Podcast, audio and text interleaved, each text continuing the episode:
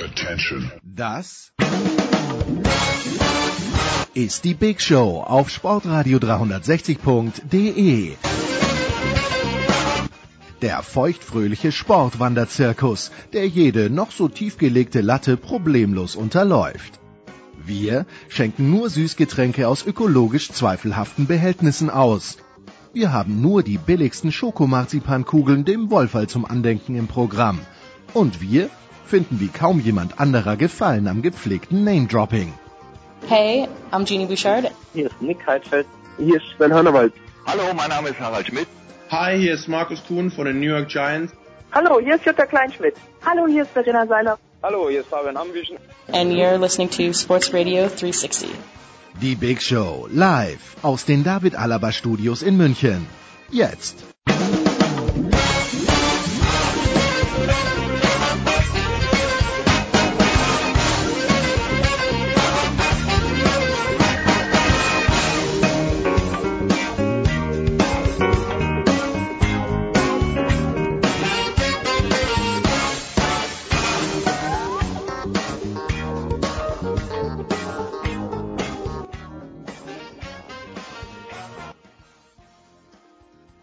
Abschied nehmen. Das ist ein kleines bisschen das Thema in der Big Show 396. Wir verabschieden uns von einigen Mannschaften, von einigen Kronzeugen im Dopingkampf, dann natürlich von einigen verdienten Spielern.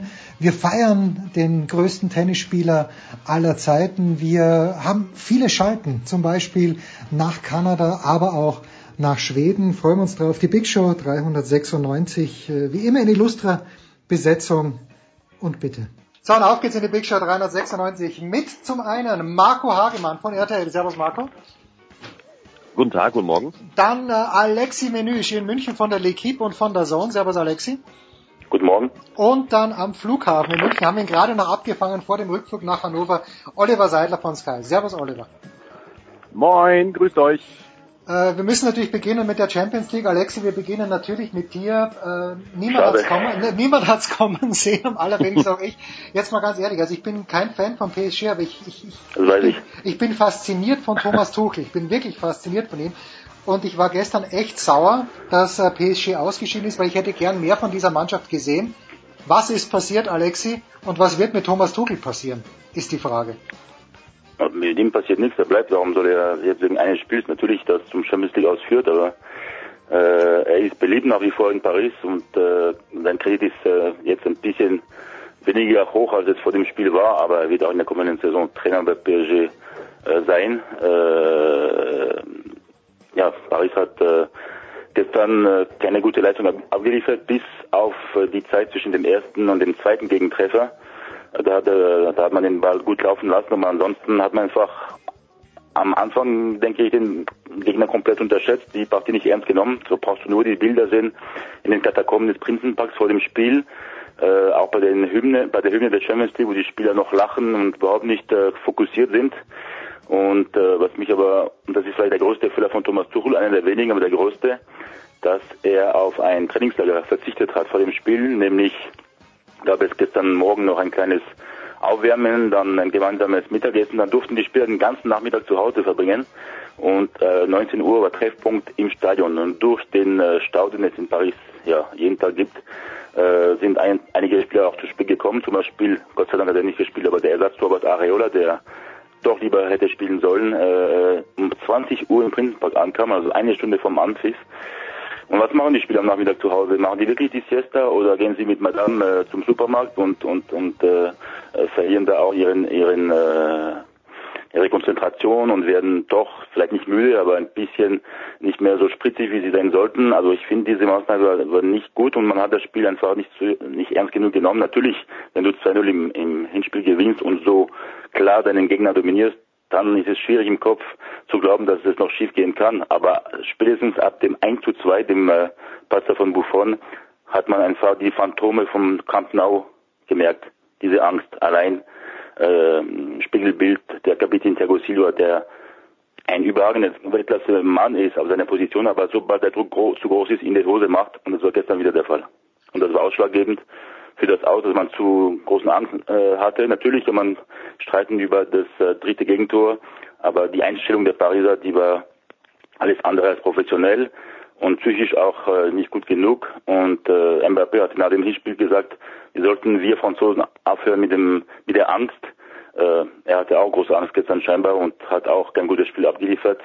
Also die nächsten Wochen, Monaten werden sehr unruhig in Paris sein, was die Spieler betrifft, was die Verantwortlichen. Aber der Einzige, der da sich retten wird, ist Thomas Tuchel. Da habe ich überhaupt keine Zweifel. Marco, das war jetzt komplett anders als, äh, gut, ich weiß, ich weiß ja, Alexi ist, ist komplett kritisch, aber wie ich die beiden Spiele gesehen habe, kann ich sagen, jetzt könnte man sagen, auf einer Seite toll, dass Fußball so ist. Eine Mannschaft ist in zwei Matches komplett unterlegen, wie Manchester United kommt trotzdem weiter. Oder man könnte sagen, es ist scheiße, dass es so ist, weil die bessere Mannschaft, die ganz klar bessere Mannschaft nicht weitergekommen ist. Wie stehst du denn zu diesem Ausgang, dass Manchester United jetzt im Viertelfinale steht und Paris nicht?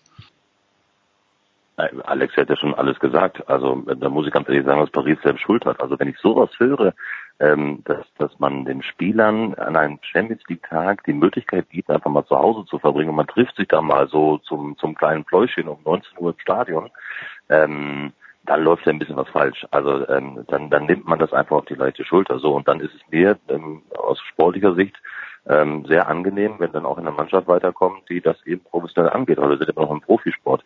Das kann ich überhaupt nicht nachvollziehen. Also das ist ja unsäglich, ähm, wenn, wenn, wenn sich so eine Mannschaft äh, so verhält. Ähm, man, man muss ja wissen, dass auch in Paris ein bisschen viel Verkehr ist und wenn man dann zu spät äh, zum Treffpunkt kommt, das äh, hat mit Professionalität rein gar nichts mehr zu tun. Wir sprechen über Champions League Achtelfinale, wir sprechen über ähm, den großen Wunsch, äh, das große Ziel vom PSG, ähm, irgendwann mal die Champions League zu gewinnen.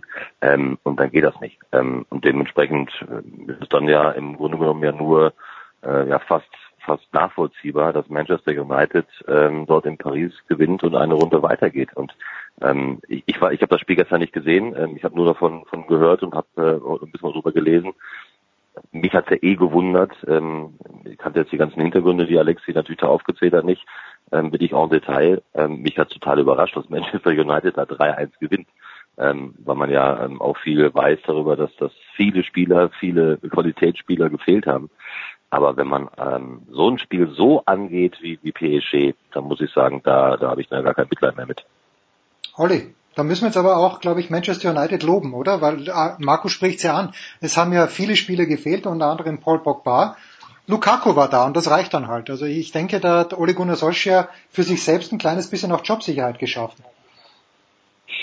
Ja, also auf jeden Fall muss man da äh, alle Hüte ziehen, die man hat. Äh, Gratulation an Manchester United und ähm, alles, was Thomas Tuchel im Hinspiel richtig gut gemacht hat, äh, als der Manchester United äh, wunderbar gescannt hatte, als äh, Marquinhos quasi Pogba in Manndeckung genommen hat, Pogba ausgeschaltet hat, äh, immer mehr Kontrolle über das Spiel gewonnen hat. Und da muss man sagen, das war auch vom Coaching her eine Meisterleistung im Hinspiel. So hat man dann gestern, ohne dass ich all die Hintergründe äh, von äh, Alexi Menüsch, die er da gerade aufgezählt hat, äh, mitbekommen habe, hat man aber schon gestern gemerkt, dass von Anfang an ein gebrauchter Tag war. Auch wir haben, ich war gestern bei der Champions Corner, uns angeguckt, als wir gesehen haben, wie die Mannschaft in den Katakomben äh, unfokussiert war, wie Buffon während der Champions League Hymne noch mit seinem Nachbarn äh, einen Schnack gehalten hat. Also ähm, all das setzte sich dann ins Spiel hinein fort mit dem Fehler von Thilo Kehrer, der früh zur Führung von Lukaku geführt hat und äh, Sosa hat dann eben das, was äh, Tuchel im ersten Spiel gemacht hat, er hat einfach überragend gecoacht. Er hat äh, das sehr gut ausgemacht, dass sie in der Anfangsphase Paris eben keine tiefen Räume gegeben haben. Sie haben die schnellen Sprints in den Rücken der eigenen letzten Kette nicht zugelassen. Sie haben tief gestanden, du sie waren die klar schlechtere Mannschaft, aber es war auch ein Plan, der dahinter stand den Sosa da hat umsetzen lassen. Klar musst du dann auch profitieren davon, dass der Gegner Fehler macht, aber das haben sie einfach äh, mit dem Personal, was sie zur Verfügung hatten, auch überragend umgesetzt.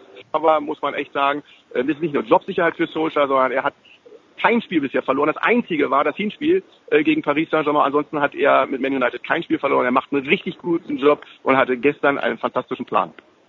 Stichwort Tilo Kehrer. Ich hatte das Gefühl bei seinem Patzer, dass er vorher noch ein Champagner aufgemacht hat, weil die Herren Boateng und Hummels nicht mehr in die Nationalmannschaft berufen werden. und dass er dann nicht im Spiel war. Ja, dazu kommen wir später noch. Dazu kommen wir später noch, Alexi. Das ist natürlich auch ein großes Thema. Ähm, gestern auch noch äh, dann natürlich die Geschichte mit Porto, wo wir uns äh, wo Porto natürlich auch innerhalb der 90 Minuten, denke ich, hätte gewinnen dürfen schon. Und dann freut sich aber alle, freuen sich alle auf das, ähm, auf das äh, Elfmeterschießen, kommt da nicht zustande. Äh, Alexi, der VAR, gestern zweimal entscheidend im Einsatz. Ich, ich weiß eh nicht mehr, was richtig und was falsch ist, aber äh, aus deiner Sicht in Paris ein korrekter Elfmeter, der ja drei Minuten verhandelt wurde. Es gab dann, glaube ich, über acht Minuten Nachspielzeit. Ja, ja die Hand, äh, nicht unbedingt eine natürliche Handbewegung, aber wenn du genau in die Augen von Kim Pembe schaust, dann hat man schon das Gefühl, dass er dahin geht mit schon einer kleinen Absicht und äh, das war schon im Strafraum. Äh, Tuchel meinte nach dem Spiel, dass der Schuss ähm, von der Lot äh, weit übers Tor gegangen wäre und dass es also kein Elfmeter hätte sein müssen, aber naja. in jeder Diskussion hin und her, ja, finde, man sollte den Videobeweis einfach abschaffen, weil natürlich ist es ähm, gerechter, aber wo sind die Emotionen? Ich habe schon sogar beim Ausgleich von Bernhard gefragt, ob es nicht abseits war und da kannst du dich gar nicht mehr freuen über die Tore, da sind keine Emotionen mehr und ich bin ich war schon immer gegen Videobeweis, aber heute mehr denn je. Und nach dem Spiel von Porto gegen Roma war es auch ein bisschen so. Ich glaube, aus Römer sei sauer sein und ähm, ja, das ist schon schon bitter, dass man sich bei Toren äh, oder bei solchen brisanten Situationen gar nicht mehr freuen kann und immer sofort schauen muss auf den Linienrichter, was passiert, ist das Tor jetzt gegeben oder nicht. Also das ist einfach tödlich für den Fußball. Tja, und da sind wir auch schon beim Dienstag. Marco, ähm, du hast natürlich wahrscheinlich mehr Aufmerksamkeit gelegt auf Dortmund gegen Tottenham, aber die gleiche Geschichte in, in Madrid wusste man auch nicht, ob man sich freuen darf über das dritte Tor von Ajax. Der Ball aus meiner Sicht war schon draußen, aber gut, das ist natürlich müßig zu diskutieren. Marco, zuerst das Wort zu Dortmund. Unfassbar, dass äh, die in der ersten Halbzeit kein Tor geschossen haben. Und dann denke ich, nach dem, äh, nach dem Tor von Harry Kane war die Geschichte durch keine Frage, sondern nur Richtig. eine Feststellung. Deine, deine Einschätzung, wo, wo, was ist der große Unterschied zwischen dort? Hätte Dortmund dieses Spiel im äh, Oktober 2018 mit 4 zu 0 gewonnen? Ähm, ich glaube, dass das eine Menge möglich gewesen wäre, wenn, wenn Dortmund in Führung gegangen wäre. In Durchgang 1 Chancen waren da. Hugo Loris ähm, hat genauso wie, wie Jan Vertongen ähm, ähm, die Möglichkeiten waren ja da. Also ich glaube, dann bringst du so eine Mannschaft da aus London nochmal ins Überlegen, weil ähm, es war ja klar, wie, wie Tottenham da spielt und sie spielten das ja sehr zurückhaltend, wohl wissend, wir haben 3-0 Vorsprung. Ähm, wenn du dann aber eventuell mal wieder musst, ähm, vielleicht noch ein bisschen mehr Gas geben musst, dann ist es echt schwierig, dann genau dieses Spiel, dieses eigene Spiel anzufinden. Also das wäre halt das erlösende, erlösende Tor äh, gewesen. Das wäre so wichtig gewesen, das Intra war, siehst du nicht mehr. Was mich so ein bisschen jetzt so in dieser ganzen, in ganzen Wochen stört, auch an der, an der Berichterstattung über Borussia Dortmund, ähm, ähm, ist die Tatsache, dass man fast schon das Gefühl ähm, bekommt, dass Dortmund im Abstiegskampf steckt, ähm, auch in der Fußball-Bundesliga. Ähm, meine, Michael Zorg und Matthias Sammer haben auch vollkommen zu Recht auch so ein bisschen die, die Mentalität angesprochen, äh, dass man natürlich in jedem Spiel alles abrufen muss. Ich glaube, ähm, das ist auch zielgerichtet an die jungen Spieler gegangen. Ähm, hat einfach auch was mit Entwicklung zu tun. Ähm, ich finde aber, dass wir derzeit immer wieder noch wieder sehr ausführlich über Schwarz und Weiß sprechen. Ähm, man muss mal darüber nachdenken, woher Borussia Dortmund kommt, ähm, was sie in der vergangenen Saison äh, mitgemacht haben. Ähm, neuer Trainer ist, äh, ist gekommen im Sommer, viele neue Spieler sind gekommen, es ist eine junge Mannschaft und ähm, ich sage ganz klar, dass Borussia Dortmund über den eigenen Erwartungen und generell über den dass du so eine Hinrunde nicht noch mal eine Rückrunde hinlegen kannst. Ich glaube, das dürfte jedem klar sein. Ähm, und immerhin ist Borussia Dortmund noch Tabellenführer der Bundesliga aufgrund des besseren Torverhältnisses. Und man hat die Champions League Gruppenphase richtig gut überstanden. Man stand im Achtelfinale in einem 50-50-Spiel, was man jetzt verloren hat, ähm, aufgrund, einer, aufgrund einer schlechten zweiten Halbzeit in London auf Borussia Dortmund einprasselt. Ich glaube, wir wissen selber, wo sie die Hebel noch anzusetzen haben, wo man sich entwickeln muss. Also wie gesagt, es ist eine Mannschaft, die gerade auf neue Füße gestellt worden ist. Ähm, und man vergisst leider immer in dieser heutigen Zeit ähm, dann doch einiges, was vielleicht dann im Sommer passiert ist oder ähm, das kann man durch durch bei allen Mannschaften ja auch sagen. Ähm, man vergisst immer, was vielleicht vor fünf Monaten war oder vor vier Monaten war und man beschreibt immer den Ist-Zustand und das ist mir häufig zu kurz gedacht. Olli, du bist ja jemand, der mit Kritik in Hannover, da kritisiert jeder jeden im Moment. Äh, wenn, Matthias, wenn, wenn Matthias Sammer am Freitagabend bei Eurosport sagt, naja, das ist halt, ähm, ich weiß nicht, wie er es genau formuliert hat, aber im Grunde genommen sind halt noch keine Champions, was aber im Grunde genommen auch verständlich ist. Ähm, ja, ja, haben wir einfach zu viele, wie Marco sagt, ist das, entwickeln sich diese Spieler noch und darf man deshalb, für Ole Hoeneß sind sie natürlich schon Tabellenzweiter, die Dortmunder, aber wäre es eben nur natürlich, wenn der FC Bayern München doch wieder deutscher Meister werden würde in diesem Jahr, Uli. Naja, ich würde mal sagen, auch die, die Kritik, die ich auch genauso wie Marco als äh, teilweise völlig überzogen halte an Borussia Dortmund, entspringt natürlich der Tatsache, dass die Sehnsucht bei vielen in Fußball Deutschland extrem groß ist, dass es eben nicht zum Gefühl zehnten Male der FC Bayern als deutscher Meister wird, sondern dass es eben in der Fußball-Bundesliga einen echten Konkurrenzkampf um den Titel gibt. Und wenn dann eine Mannschaft, die äh, phasenweise die Sterne vom Himmel runterspielt, ins Schwächeln gerät und ähm, einen neun Punkte Vorsprung vor dem FC Bayern relativ zügig verspielt und dann aktuell nur wegen der Tordifferenz vorne ist, dann äh, ähm, ist der Schmerz relativ groß und ähm, außerdem kennen wir das eh ja aus unserer Medienlandschaft, die wir mitgestalten, dass das relativ schnell geht, dass man Leute in den Himmel hebt und danach dann äh, in den Boden auch gleichzeitig ein paar Tage später stampft. Also äh, da würde ich auch sagen, vage halten, Entwicklung abwarten und ich sehe den Meisterschaftskampf da auch noch nicht als entschieden an. Eins ganz kurz nochmal, tut mir leid, Epilog nochmal ähm, äh, zu unserer Diskussion um Paris Saint-Germain zu dem Handspiel. Es gibt von der UEFA eine klare Richtlinie vor der Saison vergeben. Springt ein Spieler in den Schussweg in der Hoffnung, den Ball zu blocken und macht das dann im Arm, dann kann, mit dem Arm, dann kann er äh, stehen, wie er will, dann ist es ein strafwürdiges Handspiel und damit in dem Fall ein Elfmeter. Also die Entscheidung des Videoassistenten hätte nicht anders ausfallen dürfen nach den UEFA-Richtlinien. In der Bundesliga wird es etwas anders gehabt haben. In der UEFA wird es so gehandhabt und die Mannschaften wussten das vorher. Gut. Und ich will gerne noch was zu Borussia Dortmund hinzufügen. Ich bin da euch äh, eine konträre Meinung. Ich finde, man Borussia Dortmund kommt viel zu gut da, da raus. Ich meine, äh, eine Mannschaft, die gegen Tottenham nicht in der Lage ist, ein Tor zu erzielen, 180 Minuten. Natürlich ist die Mannschaft jung und was weiß ich, aber Borussia, Borussia Dortmund hat immerhin ein Budget von 500 oder 600 Millionen Euro und, und scheidet einfach aus im Achtelfinale fast und klanglos. Und äh, das ist ich habe jetzt echt gesagt, dass man jemand Dortmund lobt hin und her. Äh, jetzt haben die neun Punkte Vorsprung gehabt, jetzt ist es äh, punktgleich äh, gegen den FC Bayern, der zwar seine Spiele momentan gewinnt, auch relativ überzeugend war in Gladbach, aber im Großen und Ganzen keine klare Handschrift zu erkennen ist mit dem Trainer Niko Kovac.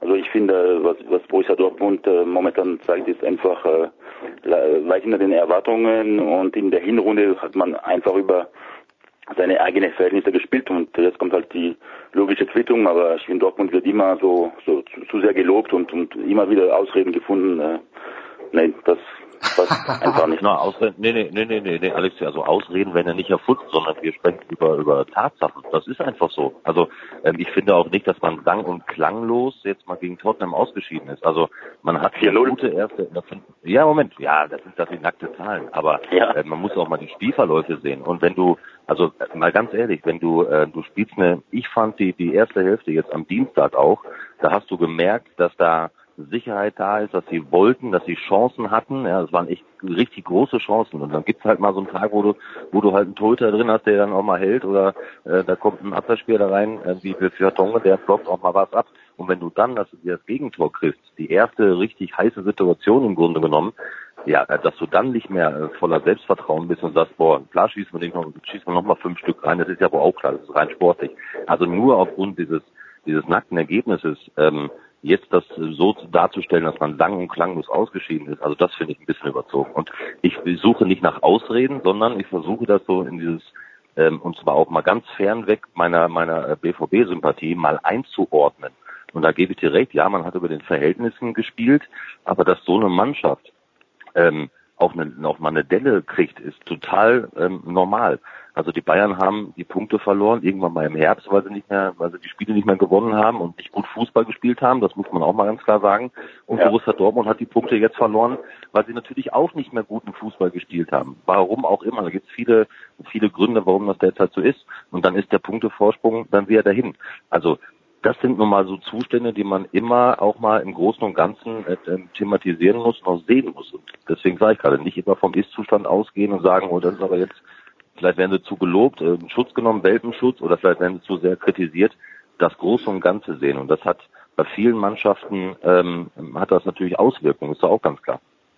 Und jetzt, oder geht es auch mal in den Kontext praktisch setzen wir uns auf der einen Seite Bundesliga, würde ich gerne bitte nochmal trennen von Champions League, weil da sehe ich momentan ja. insgesamt die Fußball-Bundesliga äh, auf einem anderen Weg. Ähm, in der Fußball-Bundesliga äh, finde ich, trifft die Analyse von Marco zu 100 Prozent zu. Insgesamt, was die Leistungsfähigkeit der Bundesligisten in der Champions League angeht, habe ich das Gefühl, dass wir ähm, da noch ein ganz anderes Thema eigentlich aufmachen. Müssen Sie damit sagen, dass die Bundesliga momentan auf europäischem Niveau schwach oder, oder stark ist? Nein, dass die Bundesliga eben auf einem deutlich absteigenden Ast ist. Mhm. Und äh, die Befürchtung äh, da sein muss, dass das äh, nicht nur eine Momentaufnahme ist, sondern ja. äh, dass das eine Tendenz ist. Ja, da bin ich bei euch, klar. Da, wenn wir uns einig sind, dann machen wir eine ganz kurze Pause und plaudern natürlich noch über das eigentliche Thema du jour, nämlich über Joachim Löw.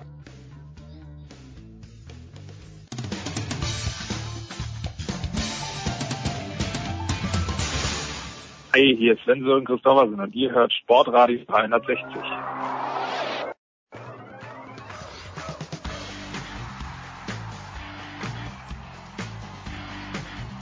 Ja, und es geht weiter, der Big Show 396. Äh, der Fußball wird präsentiert von bet365.com. Heute noch ein Kontoöffner bei bet365.com und einen Einzahlungsbonus von bis zu 100 Euro bekommen.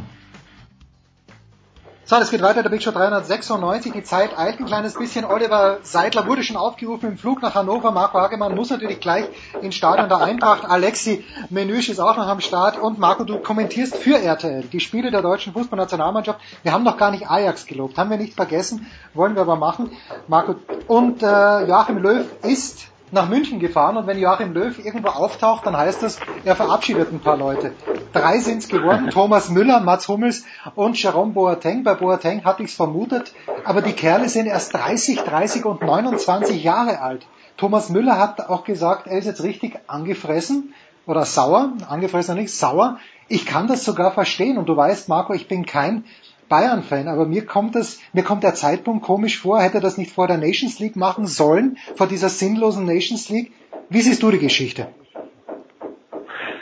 Ja, also für, für mich war es ähm, war, war genau der Zeitpunkt jetzt auch überraschend. Ähm, ich glaube, jeder wird seine Meinung haben über die sportliche Notwendigkeit äh, von Jerome Boateng, äh, Mats Hummels und Thomas Müller. Ähm, da würde, würde man überhaupt keinen Konsens finden, weil da gibt es die Stimmen, die dann sagen, es ist richtig so, dass er aus sportlichen Gründen so entschieden hat. Und dann wird es Leute geben, die dann sagen, oh mein Gott, wie, wie kann er das tun? Gerade weil ja ähm, gerade Thomas Müller, Mats Hummels in den vergangenen Wochen, das ist noch gar nicht so lange, wieder ansteigende Form gezeigt haben, natürlich alle auch mal wieder in der Lage sind, auch richtig gute, ähm, auf, auf richtig hohem Niveau Spiele zu bestreiten.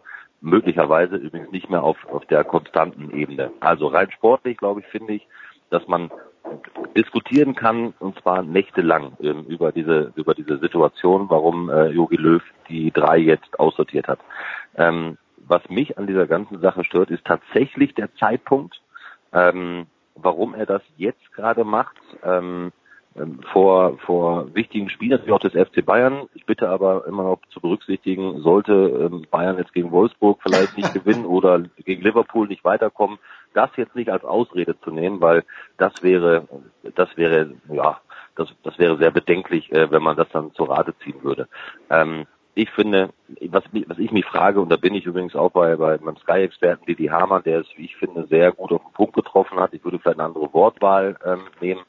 Ähm, warum der Schritt jetzt erfolgt, warum man sich tatsächlich auch durch die Nations League, wie er sagte, tingeln gelassen hat, warum man noch im Oktober ähm, 2018, Zitat von Markus Sorg, ähm, dass, dass sie zu den wichtigsten Spielern gehören, weil es auch eine Achse dann letztendlich bildet, weil auch Erfahrung mit dabei kommt warum man, warum man jetzt genau diesen Zeitpunkt gewählt hat, ähm, so radikal auch vorzugehen ähm, und ganz klar erörtert hat, also jetzt in fast schon in Endgültigkeit sie nicht mehr in den Kader zu berufen, ähm, das finde ich, ja, das finde ich tatsächlich von der Art und Weise her äh, nicht sehr äh, ideal gewählt von von Jogi Löw, von Oliver Bierhoff und ich glaube Markus Sorg war ja auch mit. Und die Kommunikation, wie man damit umgegangen ist, es gibt viele Kommunikationsprobleme in der Vergangenheit beim DFB. Ich glaube, wir brauchen sie jetzt nicht mehr alle aufrollen. Äh, aufrollen. Und leider muss man sagen, hat sich ähm, wieder einmal bestätigt, dass äh, dieses Kommunikationsproblem ähm, sich nicht wirklich verbessert hat beim, beim DFB. Das muss man ganz klar ähm, auch so aussprechen. Olli, der eigentliche Kandidat eigentlich schon zur WM, wo man hätte sagen sollen, okay, wir gönnen dir mal eine Pause, ist aus meiner Sicht Manuel Neuer dem jetzt auch ein kleines bisschen die Route ins Fenster gestellt wurde. Es ist ein offener Kampf angeblich um den Torwartposten Nummer eins für die EM-Qualifikation. Aber ich weiß, ich, ich, hat Deutschland, ich bin Österreicher, wir haben überhaupt keine Alternativen, aber hat Deutschland so tolle Alternativen für zum Beispiel Mats Hummels, bei Jonathan Tah oder Antonia Rüdiger, ich kenne die Namen, aber ich weiß nicht. Ich weiß es nicht, Oliver. Sag du es mir. Ja, ich glaube, äh, Thilo Kehrer hat, glaube ich, den Champagner dann gestern ah, wieder ja. ähm, in den Schrank gestellt äh, nach dem, nach seinem gestrigen Auftritt. Äh, ja, dann bist du bei Süle, dann bist du bei Ginter und Co. und so weiter. Also ähm, ich sehe das auch so wie ihr, zweigeteilt. Auf der einen Seite muss ein Trainer immer auch die Möglichkeit haben, äh, zu gestalten und ähm, wenn er der Meinung ist, bestimmte Dinge umsetzen zu wollen, dann äh, ist das sein gutes Recht. Aber äh, es ist eben auf der einen Seite der Zeitpunkt, auf der anderen Seite ist die Art und Weise. Es ist völlig unnötig, die Karrieren in der Nationalmannschaft von drei Weltmeistern, einer dazu noch äh, Turnierschützenkönig der WM 2010, Thomas Müller, zu beenden. Du hättest diese drei jetzt schlicht und ergreifend äh, für die nächste Maßnahme nicht einladen müssen, um dann einfach mal zu schauen, wie sich das entwickelt. Also möglicherweise scheiden sie aus gegen Liverpool und, ähm, und, und machen dabei große Fehler. Aber Thomas Müller war zum Beispiel gegen Borussia Mönchengladbach überragend. Mhm. 29 ja. Jahre alt. Äh, Hummels hat gegen Liverpool ein Weltklasse-Spiel abgeliefert. Ähm, guck dir das doch einfach an in der Entwicklung weiter. Warum ist denn das falsch, was er vor sechs Wochen gesagt hat, ähm, dass du solche Spieler eben für eine junge Mannschaft noch weiterhin brauchst? So, ähm, guck dir das an, lad sie erstmal nicht ein, schau dir die Entwicklung an, vielleicht kannst du sie noch hervorragend gebrauchen. Vielleicht aber ist es auch so, dass er den Umschwung äh, und den Umbruch in der Nationalmannschaft dann dementsprechend auch so vorantreibt, wie er das möchte. So macht er einen radikalen Schnitt und Marco hat schon gesagt, Kommunikationsdesaster äh, in diesem Fall für mich. Bei Özil schon nicht Bella Figura gemacht. Özil hat viele Fehler gemacht, aber so wie Özil im Endeffekt ähm, mit umgegangen worden ist, das war schwach und diese Nummer ist es ebenfalls. Ähm, so kannst du drei Weltmeister nicht durch die Hintertür verabschieden. Äh, das ist unwürdig und das ist, äh, ich weiß nicht, wo es Phrasenschwein steht, aber das ist mit Anlauf ein Eigentor, das ihm meines Erachtens nach noch richtig komplett als Rohrkrepierer um die Ohren äh, knallen wird, weil ähm, ich, ich glaube, ähm, das ist ein schwerer Fehler gewesen. Olli, wir verabschieden dich. Leg einfach grußlos auf und eile zu deinem Flugzeug. Ich, ich danke dir herzlich. Vielen, vielen Dank, Olli. Trotzdem. Bis demnächst. Bis bald. Bis bald.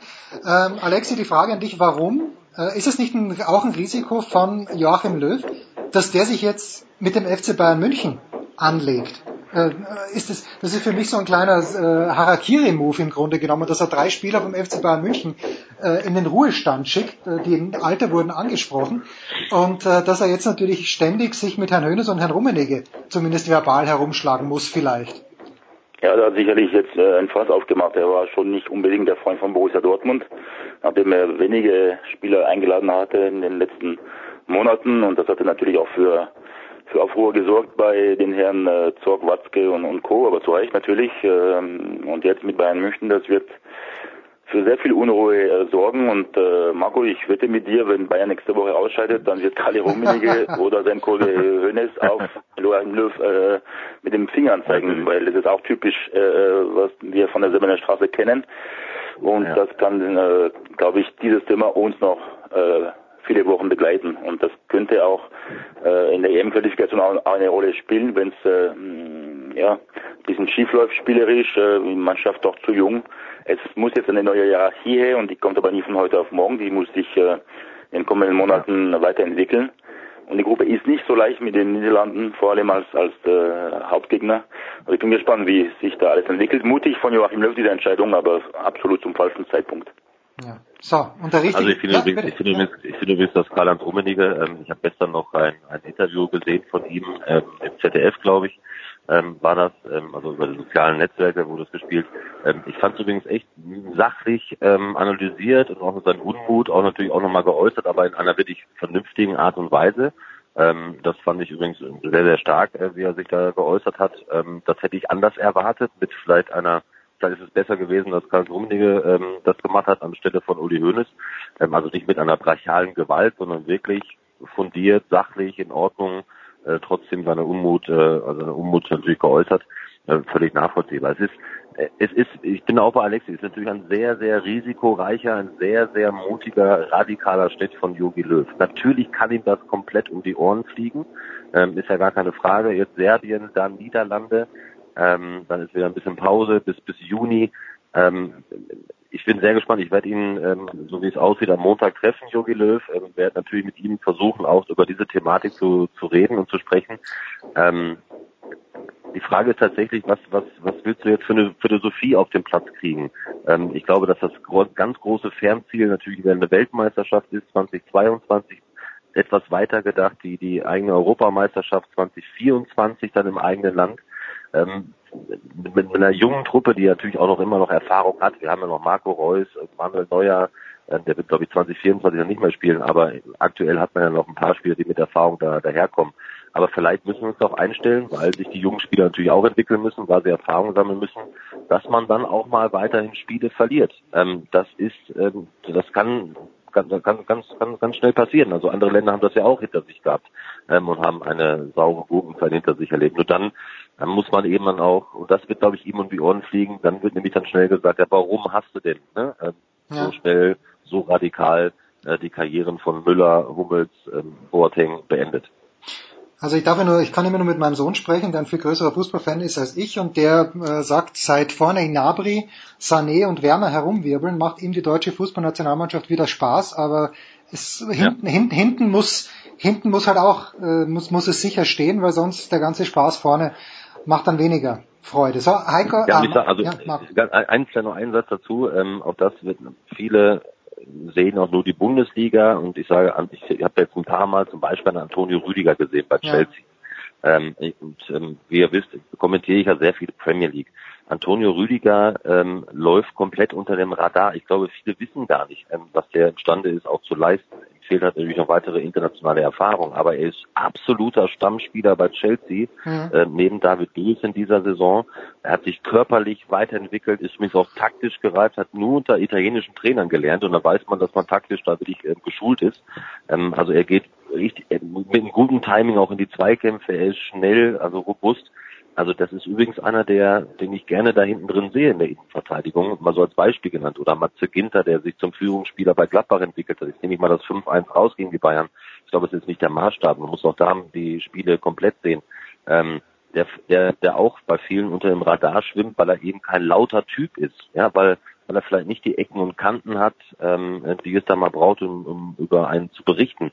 Der kann natürlich auch in so eine Rolle, äh, in so einer Hierarchie äh, innerhalb der Mannschaft reinwachsen. Also ich, ich möchte natürlich auch, was ich damit versuche ähm, zu sagen, ist, vielleicht auch jetzt in dem Moment, wo, wo drei Weltmeister, die unglaubliche Verdienste äh, haben in der Nationalmannschaft weg sind, ähm, bisschen nach morgen gucken und zu sagen, ähm, achtet auch auf die, die jetzt so ein bisschen nachkommen ähm, und, und versucht sie ja auch so ein bisschen zu pushen. Also es brauchen natürlich die Jungs natürlich auch, ist doch gar keine Frage.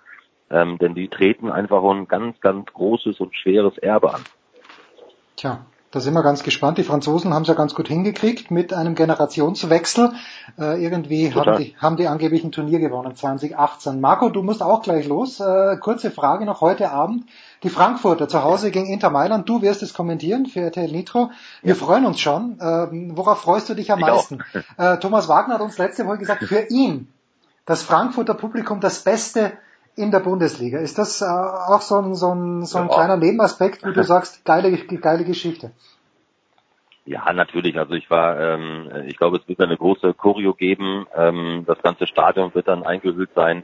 Ähm, Frankfurt hat einfach ganz, ganz große Lust ähm, gezeigt ähm, auf Europapokal diese Saison von Anfang an man hat nicht gejammert, man hat diesen Wettbewerb wirklich vollkommen ernst genommen und man nimmt ihn weiterhin ernst. Das sieht, das sieht man am Personal, ähm, das Adi Hütte immer aufstellt. Das ist nun mal die beste Mannschaft. Die, die, die haben so eine Lust, ihre Reise fortzusetzen. Ähm, das wird, das wird natürlich auch ein emotionaler heutiger Abend werden, ähm, wie es schon mal war. Man hat die Heimspiele alle souveräns gewonnen, bis auf eine kleine Zeitspanne von vielleicht 10, 15 Minuten gegen Donetsk, wo sie, wo sie auch ein bisschen Glück hatten. Aber ähm, ja, ich freue mich auf diese, auf dieses, auf dieses Publikum und ähm, die Frankfurter sind hoch motiviert. Die haben 3-2 gegen Hoffenheim noch in der Schlussminute gewonnen. Das setzt natürlich auch nochmal Kräfte frei. Ähm, Rebic fehlt leider heute Abend, ähm, verletzungsbedingt. Und ich halte sie, wenn man sich so die beiden Leistungen im Moment anschaut, sogar für, für ja, durchaus favorisiert gegen Inter, gegen Inter Mailand. Weil Inter mhm. Mailand hat zwar einen sehr, sehr großen Namen, viele Individualisten, aber das Icardi-Thema ist da ein sehr, sehr großes, hat sehr viel Unruhe gebracht. Sportlich überzeugen sie mich im Moment nicht so wirklich. Also Frankfurt hat echt auch gute Chancen, ähm, ins Viertelfinale einzuziehen. Also das, äh, also die machen echt, die machen einfach richtig große Laune. Wir freuen uns. 18.55 Uhr geht's los, wenn ich es richtig auf dem Zettel habe, bei RTL Kommentiert von Marco Hagelmann. Marco, wir spielen heute ein kleines bisschen hier die Reise nach Rom. Du bist der Nächste, der rausfliegt. Danke dir herzlich. Einfach, einfach grußlos auflegen und äh, mit Alexi. Danke dir, danke dir, Marco. Mit Alexi schließen, mit Alexi, Schließ, schließen wir gerne den Kreis wieder, auch was die Champions League angeht, denn äh, wir haben noch gar nicht Ajax Amsterdam gelobt. Und äh, wenn wir schon sagen, ähm, Alexi, dass die deutsche Fußballnationalmannschaft vor einem Generationenumbruch steht, was müssen wir dann erst über Real Madrid sagen? Ja, da kommt die Revolution im Sommer. Es ist vielleicht gar nicht so schlecht, dass die so früh ausgeschieden sind und in so einer Art und Weise, die komplett verdient war, schon der, der Sieg in Amsterdam. Das war Wahnsinn, das Wahnsinn. Dürfen sie niemals Spiel, gewinnen. Ja. ja niemals Eben. dürfen sie das Spiel gewinnen. Eben. Aber ich hätte nie gedacht, dass Ajax das Spiel noch, noch dreht, wirklich nicht, äh, im Gegensatz zu einigen Kollegen in Deutschland oder in Frankreich. Aber das war einfach eine Lektion von Fußball, äh, One-Touch-Fußball äh, hat richtig Spaß gemacht und ähm, der Tadic zum Beispiel hat in der L'Equipe von möglichen zehn Punkten die Note 10 bekommen. Das, das gab es noch nie. In L'Equipe gibt's halt, gibt's halt die Zeitung seit, seit den 60er Jahren, muss ich dir vorstellen. Und äh, das zeigt einfach, dass diese Mannschaft am richtig guten Weg ist mit einem ehemaligen Bayern Amateurtrainer. Das muss ich dir auch vorstellen, der jetzt äh, für so viel Furore sorgt. Ajax hätte auch in München gewinnen müssen in der Gruppenphase, wo man deutlich besser war als die Bayern in der Allianz Arena. Also sollte Bayern weiterkommen am nächsten Mittwoch, dann bitte nicht wieder gegen Ajax, zumindest nicht so früh, weil momentan ist diese Mannschaft äh, als Geheimfavorit, auch wenn diese jungen Spieler mh, ja, bodenständig bleiben müssen nach diesem äh, unglaublichen Abend in Bernabeu. Aber bei Real bin ich sehr gespannt, was passieren wird im Sommer. Steht fest, dass ein neuer Trainer kommen wird da zurückkommen wird, ja, sie dann oder Mourinho und äh, bei den Spielern wird sich auch einiges tun. Ich glaube, dass Spieler wie Casemiro, wie Groß, die sind äh, über ihren Zenit, auch äh, vielleicht ein Benzema, auch wenn er eine gute Saison spielt, ohne ohne Ronaldo und äh, Gareth Bale, der auch äh, wohl äh, vor einem Wechsel steht. Und wer dann kommt, ich glaube nicht, dass Neymar und Mbappé kommen werden, vielleicht einer von beiden, aber das wird auch schwer sein, äh, bei der loszuziehen oder einer davon. Ich meine, wenn Neymar nach zwei Jahren Paris verlässt, nach zwei Achtelfinale aus in der Champions League. Was ist das denn für eine Bilanz? Ob das der stolze Brasilianer so lassen will, muss man abwarten, aber es wird sehr spannend, was bei Paris, aber was, was auch bei Real Madrid. Und falls die beiden wirklich ausscheiden sollten am Mittwoch, dann wird der Umbruch noch größer sein äh, an der Silberner Straße im kommenden Sommer. Also die nächsten Monate werden auch sehr, sehr interessant bei diesen äh, Top-Vereinen. Ja, werden wir mal schauen. Denkst du denn, dass Cristiano Ronaldo, wenn Zinedine Zidane noch Coach wäre, wäre zwei Fragen eigentlich. Wäre Ronaldo noch in Madrid oder gab es da gerade wegen seinen Steuern zu viele Probleme? Und zweite Frage, hätte Zinedine Zidane mit dem Kader, den er jetzt hat, ohne Cristiano Ronaldo bessere Resultate eingefahren? Zur ersten Frage glaube ich, dass äh, Ronaldo einfach gemerkt hat, dass äh, dass er ohne ohne Sisu äh, nicht mal weitermachen will, weil äh, wusste, dass womöglich dass dass der Trainer geht und auch umgekehrt seit äh, ein paar Wochen, also vor allen anderen.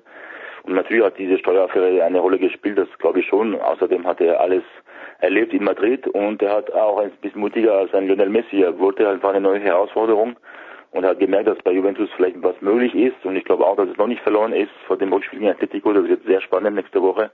Und da ist auch eine Remontada wieder drin. Ähm, und die zu, zur zweiten Frage glaube ich, dass sie dann gemerkt hat, dass diese Mannschaft einfach auch älter wird. Dass sie sehr glücklich die Champions League gewonnen in der letzten Saison. Die hätte schon gegen Juventus ausscheiden müssen im Viertelfinale. Gegen Bayern war es auch extrem eng im Halbfinale.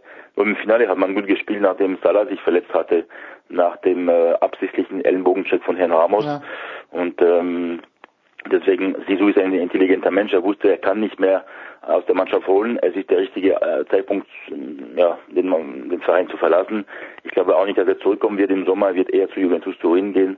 Äh, sieht viele Anzeichen danach aus, dass er zu Juventus Turin gehen wird, weil Allegri auch bei einem Champions League aus vor allem äh, ja dann vor dem ausstehen würde und sie dann äh, würde gern Juventus äh, trainieren und dann würde es das große Wiedersehen geben mit Cristiano Ronaldo und dann hat sich ergeben. Ich bin nur gespannt, wenn dann Real Madrid trainiert. Und wie gesagt, Real steht vor einer Revolution, aber es ist normal, wenn man viermal die Champions League gewonnen hat in den letzten fünf Jahren.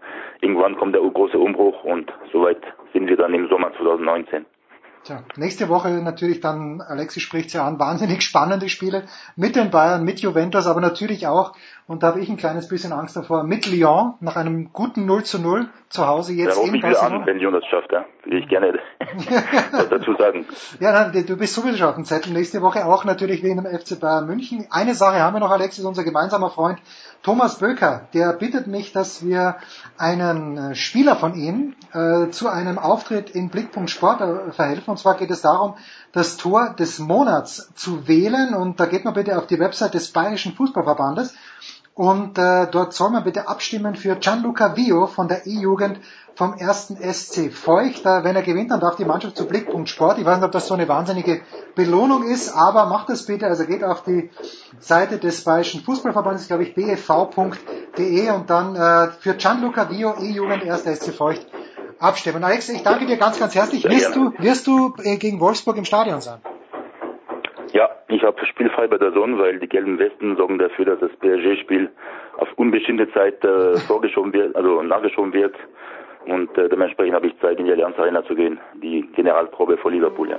Fantastisch, Alexi. Vielen, vielen Dank und äh, merke bitte gleich vor, wir hören uns nächste Woche. Wir machen hier eine kurze Pause, Big Show 396.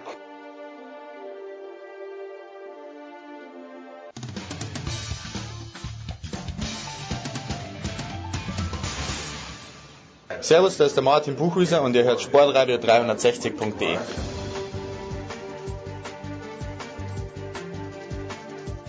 So, Herrschaften, es geht weiter in der Big Show 396. Es ist der absolute Wahnsinn. Es ist Wahnsinn. Nicht nur die Zeitnehmung in Grand Montana, wo die Schweizerinnen plötzlich eine Sekunde schneller waren als mit dem freien Auge, aber das ist schon zehn Tage her. Darüber wollen wir nicht sprechen. Wir wollen auch nicht sprechen, dass Michaela Schifrin schon wieder Gesamtweltcupsiegerin geworden ist und auch nicht darüber, dass Marcel Hirscher so gut wie Gesamtweltcupsieger ist, sondern mit diesen beiden Herren mit Johannes Knut von der Süddeutschen Zeitung und mit Roman Stelzl von der Tiroler Tageszeitung müssen wir über den Herrn Präsidenten sprechen und dann über einen, der wahrscheinlich nicht Präsident werden wird, nämlich über den Herrn Johannes Dürr.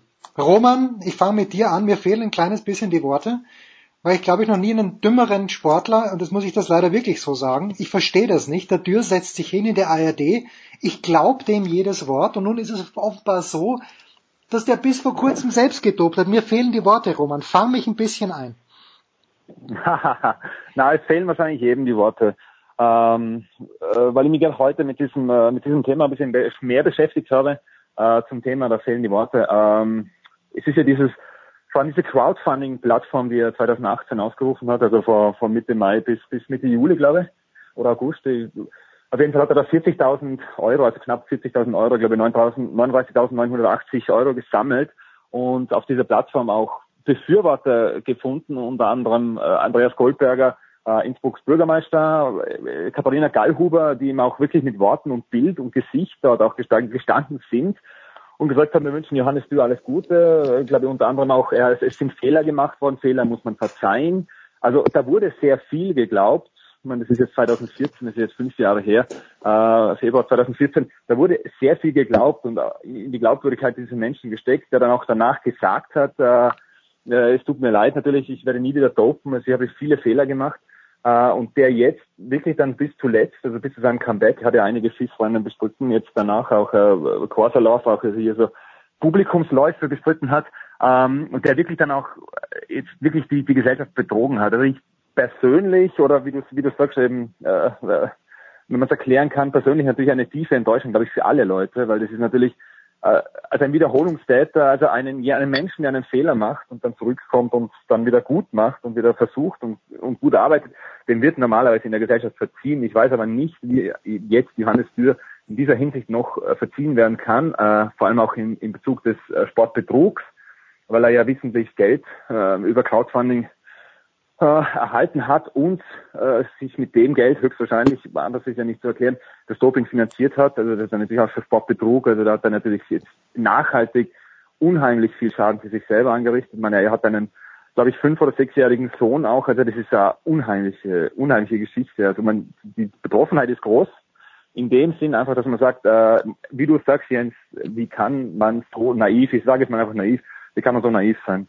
Ja, das ich, ich entschuldige mich schon wieder für dumm, weil da bin ich ja genau in der gleichen, im gleichen Sprechmuster drinne wie der Herr äh, Professor Schröcksnadel, über den wir sicher auch noch sprechen.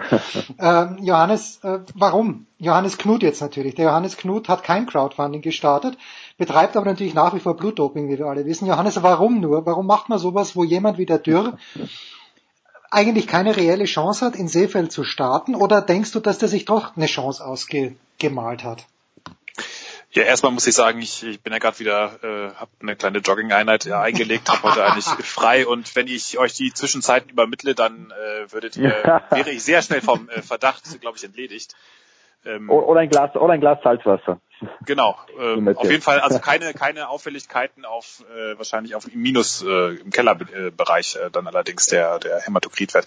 Nein, also es ist natürlich ähm, man, man steht davor und es, es macht einen fassungslos. Das ist schon wirklich ein Hammer. Andererseits muss man auch sagen, dass natürlich äh, wir wissen, dass äh, die, die, die Grenzen im Sport, was Moral, was Wertvorstellungen, was auch äh, Erlaubtes oder nicht Erlaubtes angehen, völlig andere sind, als wir das ähm, äh, uns, uns vorstellen können, auch wenn natürlich der Sport wiederum nur ein Abziehbild der Gesellschaft ist und, und äh, vice versa. Aber es ist natürlich schon so, dass es wenn man sagt, wir als saubere Athleten oder wenn jetzt ein Sportler sagt, wir als saubere Athleten fühlen uns da betrogen, ist es auch äh, schon im, im in Anführungszeichen sauberen Bereich ein unfassbar großer Graubereich eigentlich, was da alles genommen wird an, an Zusatzpräparaten und ähm, weiteren Ergänzungs- Nahrungsergänzungsmitteln und, und Pipapo. Also dieser, dieser, dieser Schritt erfolgt ja nicht auf, mit einmal, das erfolgt ja sehr schleichend, dass, immer, dass man angefüttert wird. Und im Grunde hat er das ja auch alles, also jetzt Johannes Dürr in dieser ARD-Dokumentation ja sehr richtig beschrieben.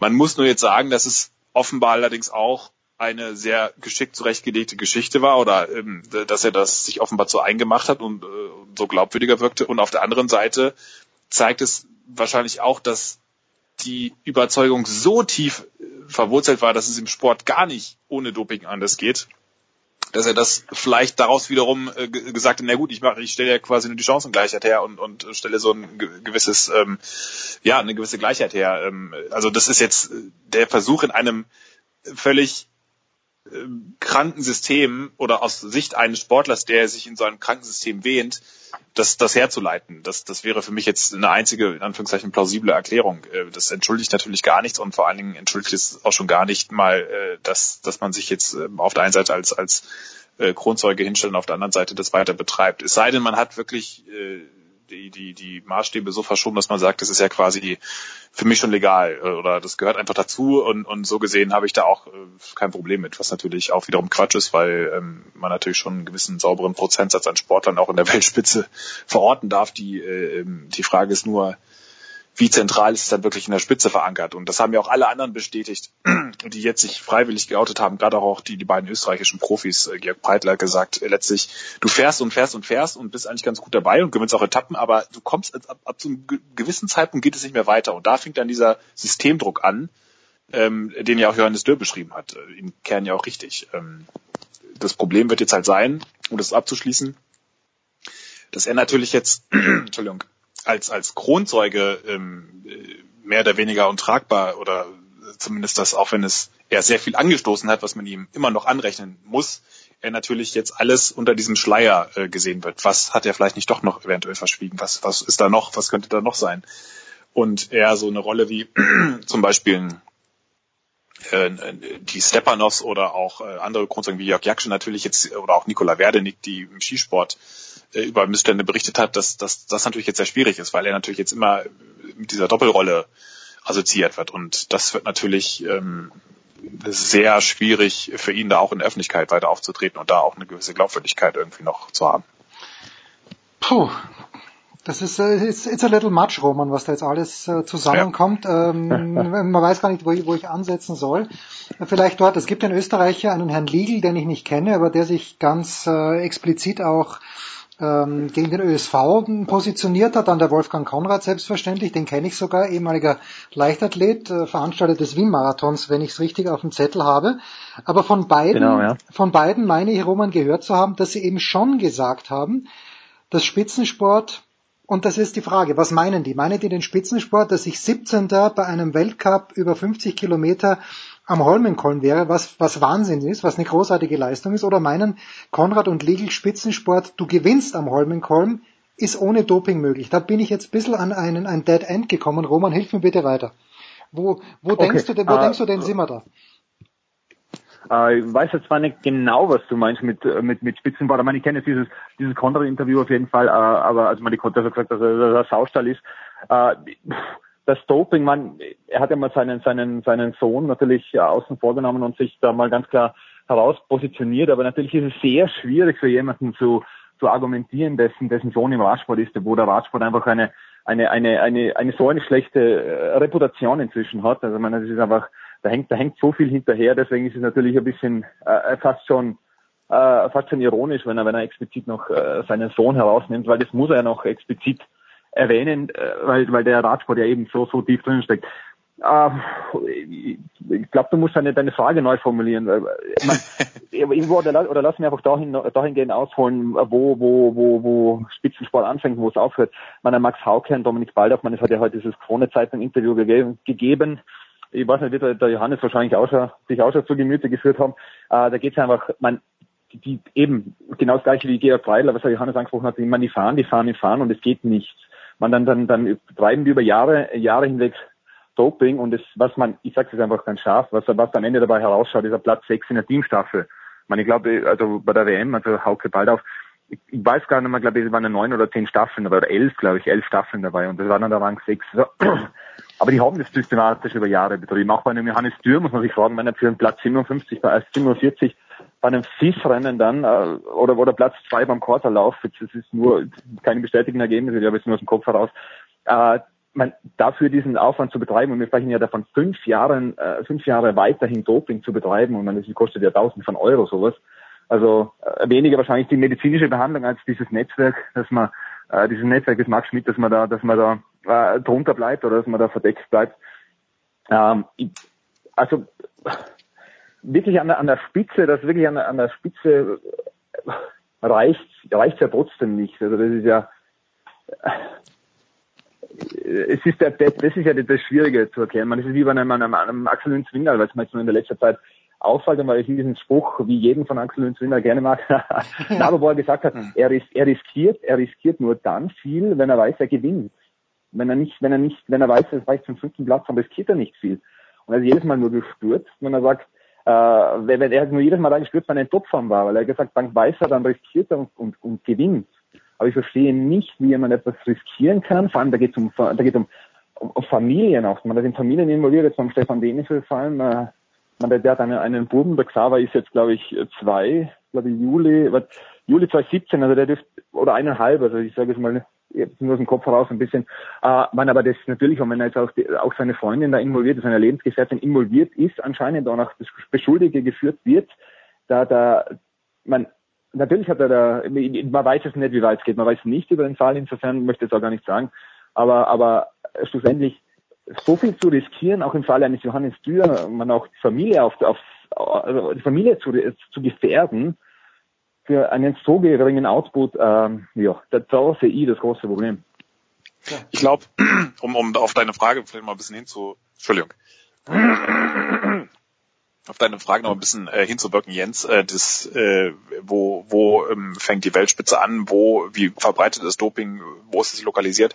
Also erstmal glaube ich, dass, ähm, dass das Unrechtsbewusstsein oder dieses Risiko ganz schnell sehr klein wird, weil einem ja auch vorgegaukelt wird, ob das nun stimmt oder nicht, auch gerade von so, von so einem Umfeld, das einen dann in so einen Sportbetrug reintreibt, beziehungsweise aufnimmt. Marc Schmidt, der dann sagt, hey, überleg doch mal da ein bisschen was zu nehmen, das machen doch eh alle Äh, und so, also dieses Unrechtsbewusstsein, das erkennt man ja von allen Kronzeugen, ähm, ob das Jaksche oder auch Edwin Wagner ist oder oder auch ähm, also von von den 60er, 70er Jahren angefangen bis heute, das machen oder auch in, in Russland äh, die die Leichtathleten, die darüber ja offen geredet haben, äh, das, das ist halt eher so, dass das, das Unrechtsbewusstsein wird sehr schnell ausgeschaltet. Und natürlich ist es auch so, dass die, der Sport ja eigentlich sehr, sehr sicher sein kann, im Grunde, weil jeder weiß, erstens, die Tests sind mit, mit einem Glas Salzwasser am, am Morgen völlig leicht zu umgehen.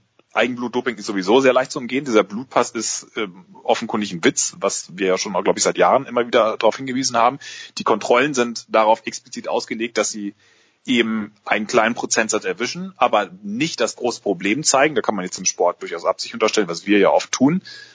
Eben weil sie ganz genau wissen, wenn sie wirklich richtig testen würden, dass sie dann äh, ganz andere Dopingzahlen äh, offenkundig werden. Wir kennen die Studien von Pericles Simon und die, die bei der Leichtathletik WM 2011 in Degu äh, eine Dopingziffer von zwischen 30 und 40 Prozent ermittelt haben, auch wenn das statistische Werte, statistische Fragen waren, die man auch durchaus anzweifeln kann, aber es ist, war offenbar nicht so ganz falsch.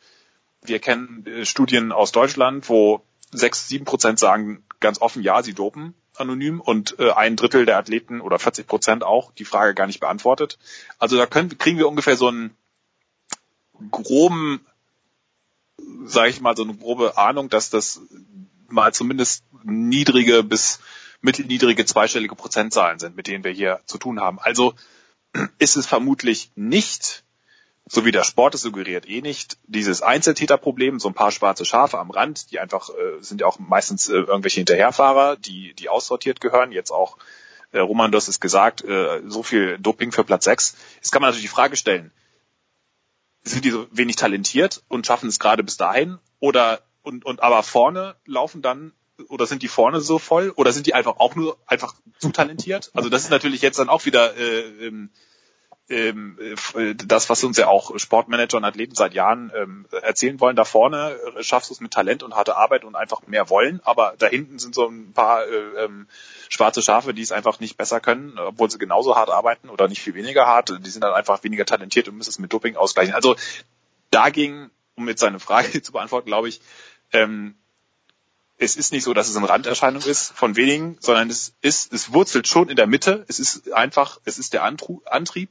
Aber so wie, sage ich mal, in, in, einem Stück Obst eine faule Stelle gibt, ist, kann es trotzdem sehr viel noch drumherum gesund sein und es ist auf jeden Fall auch möglich, ähm, in der Weltspitze mitzuhalten. Nur irgendwann kommst du, glaube ich, an einen Punkt, mir fällt jetzt auch da noch spontan Corinna Harrer ein aus Regensburg, mit der ich auch mal länger äh, oder auch viel in Deutschland ähm, bekannt wurde, über die ja ähm, in, in London 2012 eigentlich im olympischen Finale gestanden hätte, als die, von der ich, wenn man ihre Entwicklung an, angeht und ihren Wertekanon anschaut, ist natürlich alles keine Garantie, aber da, da kann man sagen, dass das ist schon mhm. durchaus sauber möglich, so eine Zeit. Und da, da waren einfach Dutzende Sportler vor ihr, die gedopt waren. Und wenn man die abzieht, dann wäre sie vorne mit dabei gewesen. Also es geht schon. Aber es ist offenbar ganz vorne ein ganz fester Kern da, an dem man ganz schwer vorbeikommt, gerade in Ausdauersportarten. Und das und ich glaube, das ist der, essentielle Kernpunkt, der ist nicht irgendwo an der Seite, irgendwo am Rand. Das sind nicht ein paar Trottel, die irgendwo am Rand stehen, sondern der ist, wurzelt ganz fest in der Mitte des Sports. Und das ist das, was der Sport sich leider nicht eingestehen will. Oder natürlich, was heißt leider, das, das will er von sich wegschieben. Und, und jetzt sehen wir das erst so langsam, dadurch, dass es eben auch ähm, scharfe Ermittler, äh, Ermittler ähm, gibt, beziehungsweise Gesetzesvorgaben, die sowas ermöglichen. Und eigentlich, auch wenn jetzt natürlich viele ähm, um das abzuschließen, viele Ermittler sagen, na ja, oder viele Dopingforscher sagen, das zeigt ja aber auch, dass, dass unsere Methoden funktionieren. Das zeigt nein, sich überhaupt nicht. Nein. Es zeigt genau das Gegenteil, dass es eben nicht möglich ist, beziehungsweise diese Instrumente sehr wahnsinnig stumpf sind und man natürlich jetzt die Frage stellen äh, muss, warum sind die so stumpf? Und ähm, ja. Um Thomas Hahn und Aber das ist Johannes, äh, noch, noch, ja, noch, ja, noch, ganz, kurz, ein, ja, noch mal ganz kurz einzuhaken. Ja, freilich, freilich, bitte. bitte. Äh, na, ich glaube auch, dass der Johannes ganz klar, das ist, das ist das ganz, ganz, ganz große Problem, was die ganze Geschichte hat. Und das müssen wir sich mal wirklich vor Augen führen. Wir reden ja jemand, die, die über Jahre hinweg, äh, man, es ist jetzt von 2016 die Rede, noch nicht bestätigt, aber so, so eine eigene Aussage, wir reden da von zweieinhalb Jahren oder fast drei Jahren Doping für einen sechsten Platz. Was sagt das über die, also mir Teamstaffel sechster Platz, was sagt das über die hm. zehn Leute aus, die davor sind? Und das ist das ganz große Problem. Das ist wirklich, also es der Johannes angesprochen hat, das ist der Kern des Ganzen.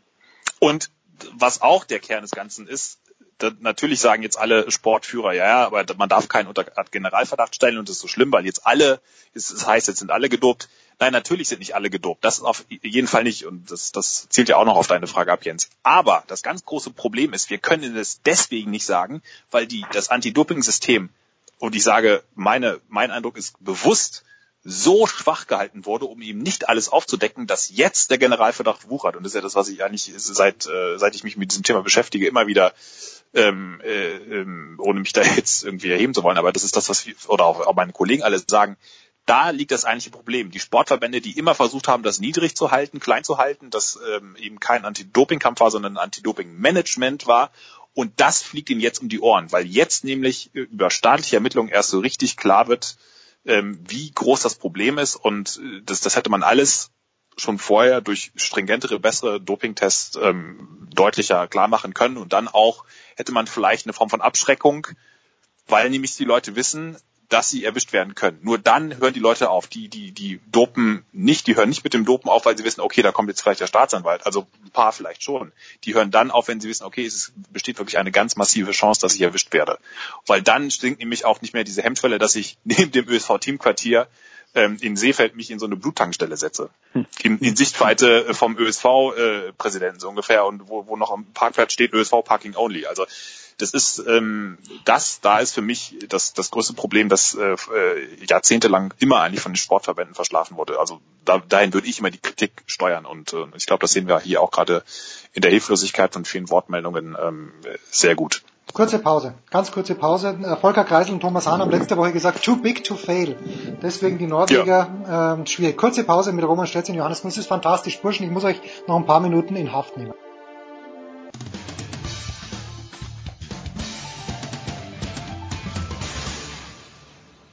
Ja, hier ist Heiner Brand und Sie hören Sportradio 360.de.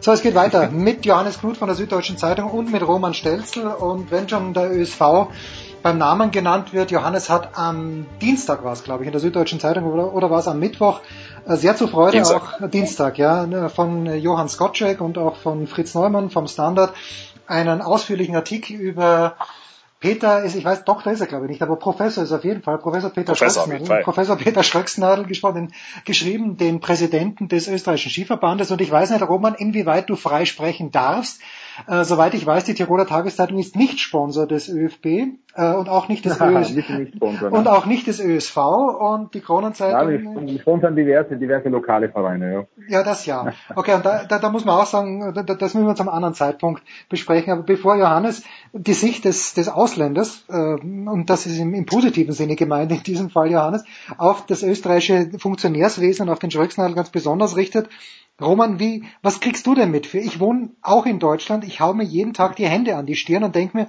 das darf nicht wahr sein, das ist nur in Österreich möglich, diese Verhaberung.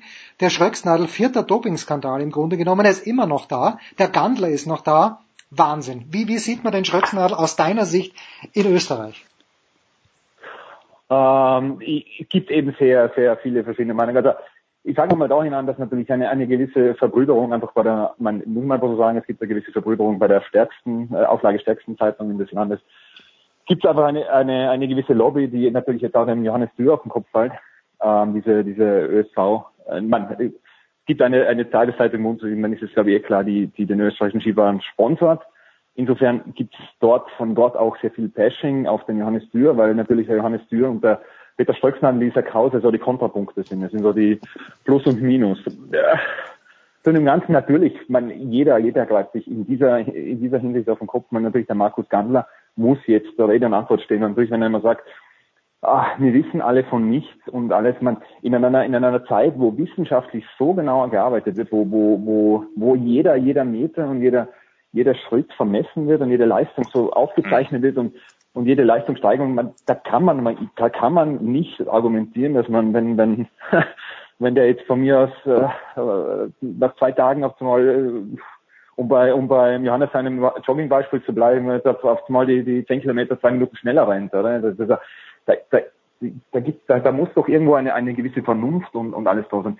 Und was ich nicht verstehe, ist, dass man natürlich immer dann sagt, ähm, sich außen vorhin sofort wegstellt und sagt, so, wir wissen davon nichts Also dieses Herausfordern. Und das wird die Leute auch, das ist, das merkt man an die Reaktionen natürlich. Ich meine, der, der ÖSV hat ob seiner, ob seiner dominanten Stellung, was er einfach einnimmt, weil er in, in, allen Themen, äh, Peter Streckmann sehr harsch ist, äh, sehr klar seine Meinung vertritt und weil er dann einfach komplett nichts anderes zulassen oft, äh, oft oftmals, hat er natürlich sehr viele kritische Stimmen. Man, das kann man über Social Media heutzutage ja eins zu eins nachlesen. Also das ist natürlich dieses ÖSV-Pashing, das gibt es natürlich jetzt gerade in dieser Situation wieder. Und durch dieses Vorgehen, alles abzulehnen, wird es natürlich immer schlimmer. Also das Ganze. Und jetzt wird natürlich sehr viel Strafen gefordert und jetzt heißt natürlich wieder, wir räumen auf, wir, wir, Managandler geht natürlich, äh, auch die Funktionäre, da wird natürlich jetzt äh, Trainer und alles äh, wird so Schaden geben.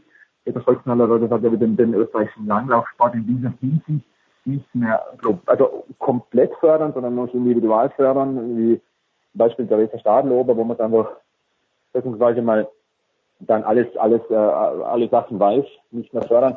Aber was, was, was den Leuten, glaube ich, ganz sauer aufstellt, ist dieses sofort ausklammern, dieses, man, dieses, dieses Netzwerken. Also, man, wir haben ja den Radsport angesprochen, wir haben den, den, den äh, mit dem Breitland und Dänisch und natürlich, wir sind im Radsport mittendrin. Äh, ist natürlich jetzt auch ein Riesenthema und da, da droht natürlich auch noch viel auf den Sumpf auszutauchen. Ähm, aber wir sind ja jetzt bei, bei einem Punkt, wo man sagen, die Radsportler, die, die, die zeigen sich in Vereinen auf. Das ist natürlich dann alles ÖRV, also vom österreichischen Radsportverband oder von den Radsportverbänden unabhängig. Aber im, im Skiverband ist es alles so vernetzt, dass das schon, also nicht, nicht in, in kompletter Form glaubwürdig sein kann, dass man sagt, man weiß dann nichts davon. Und das aber das war natürlich auch in, in, dieser, in, der, in verschiedenen Debatten, die in, in, in jüngster Vergangenheit geführt wurden. Man hat, wir haben es schon mit der Nicola Werbenig angesprochen. In sehr vielen Debatten war es immer, dass man sagt, okay, wir nehmen uns außen vor und wir wissen davon nicht bevor man mal anfängt, äh, die Dinge zu hinterfragen, das stößt sehr, sehr vielen Leuten auf. Aber auch natürlich. Aber äh, ja.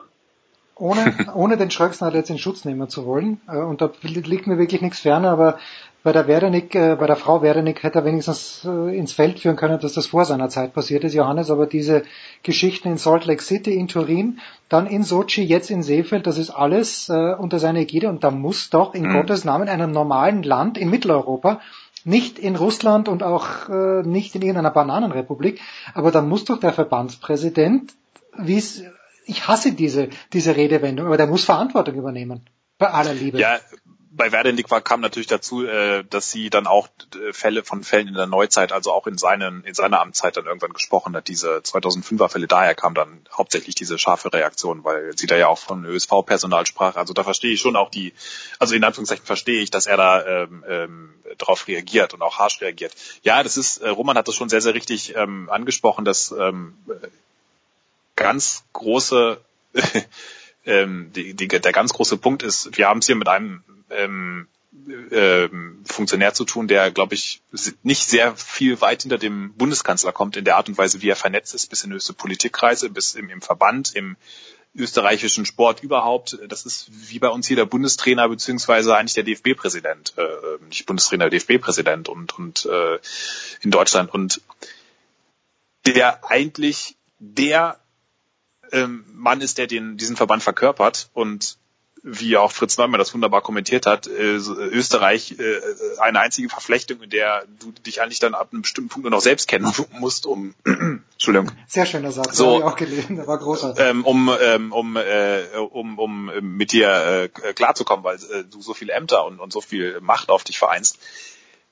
Also, dass in, an der Stelle, an der alles zusammenläuft, alles an, an Gewinn und, und angeblich Positivem, dass es zweifellos gibt, gar keine Frage, auch wenn man sieht, wie äh, es, wie die österreichischen Skifahrer allein schon, äh, wie die trainieren und wie die ausgestattet sind. Das, da ist jeder Verband, glaube ich, sehr neidisch drauf.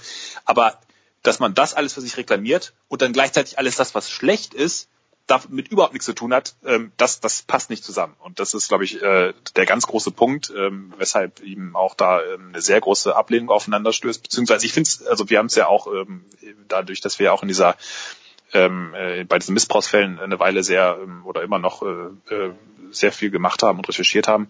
Es ist ähm, recht interessante Spaltung so, so zwischen einer, ich sag mal, aufgeklärten, vor allen Dingen urbanen Bevölkerung, die da eine sehr kritische Haltung einnimmt, äh, auch auf Social Media, wie Roman es schon angedeutet hat, und gleichzeitig auf dem Land, wo ja auch noch dieser Tourismusfaktor ähm, und wir verdienen was mit dem Skisport und lasst doch unsere Helden unsere Helden sein, weil äh, sonst geht ja alles äh, da den Bach runter. Äh, äh, dieses ganze schöne Bild wird der der, der Hallen Skination wird da angekratzt, dass da natürlich noch eine sehr große Abwehrhaltung ist. Also das ist auch in Österreich äh, finde ich eine sehr interessante ähm, Art und Weise, wie damit umgegangen wird. Also lange nicht mehr, äh, also dieser Rückhalt, den es da vielleicht mal gab, der ist auch, glaube ich, lange nicht mehr so groß. Und ja, letztlich ähm, vier Fälle ähm, ist, ist es eigentlich alles gesagt dazu. Es ist irgendwie schwer vorstellbar, dass man wie gesagt, für alles, ähm, alles äh, Verantwortung übernimmt, für die, für die schönen und guten Sachen, aber für sowas will man es dann nicht. Das, das passt, glaube ich, nicht zusammen. Aber solange, das ist mein persönlicher Eindruck, solange man halt so gut vernetzt ist und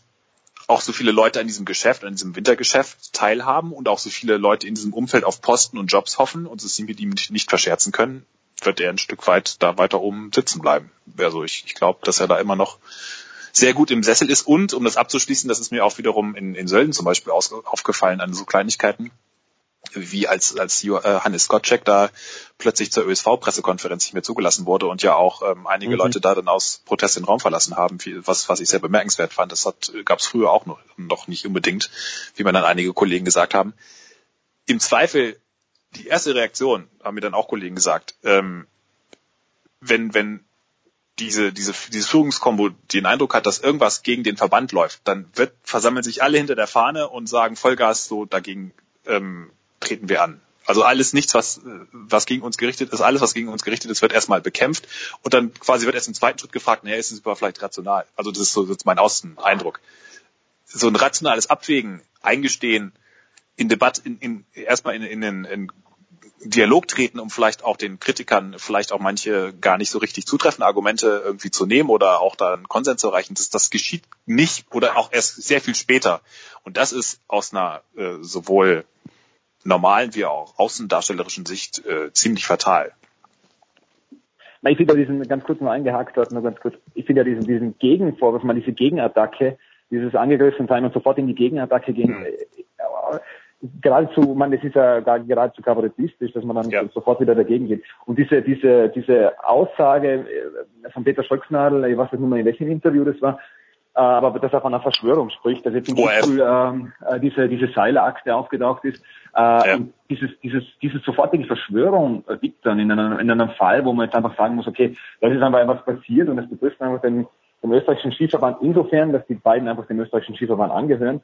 Äh, und da hinaus aus, aus, äh, aus zu sagen, mal wieder der Verschwörung, etwas, was von der Staatsanwaltschaft Innsbruck ausgeht, also mhm. man, das ist einfach, die arbeiten mit den Deutschen zusammen, natürlich in Erfurt, äh, das, das ganze Zentrum ist. Aber da einfach eine, eine Verschwörung zu wittern, das ist etwas, was, was glaube ich die Leute, man, das, da merkt man auch an die Reaktionen. Man kann sich das ja, das ist, wie gesagt, Social Media, man kann sich das ja anschauen, wie die Leute darauf reagieren. Und so etwas ins Gegenfeld zu werfen, das ist schon, das ist schon, ist schon sehr stark. Dass man sagt, quasi jetzt passiert so etwas, auch, auch, auch bei der, bei der MeToo-Debatte, was damals an die, die Toni Seiler gibt, wenn man einfach sagt, da gibt eine Gruppe, die uns schädigen will, dass man einfach so quasi sagt, zeigt mit dem Finger, zeigt auf die anderen und quasi sagt, da gibt es irgendjemand, der sowieso uns immer nur schaden will und wir sind eigentlich die, was außen vor sind. Äh, das ist natürlich dann auch, man, schwieriges Thema. Aber, aber das ist insofern nicht haltbar, dass das, also, Roman versagt die Stimme. Wir, wir, sind, wir sind so weiter, wir hören jetzt so weiter. Alles ja, es, ist, es, ist, es ist ein schwieriges, es ist, äh, meine, es ist ein schwieriges Thema, aber natürlich finde ich es nicht richtig, dass man dann einfach gleich äh, in die Gegenattacke geht.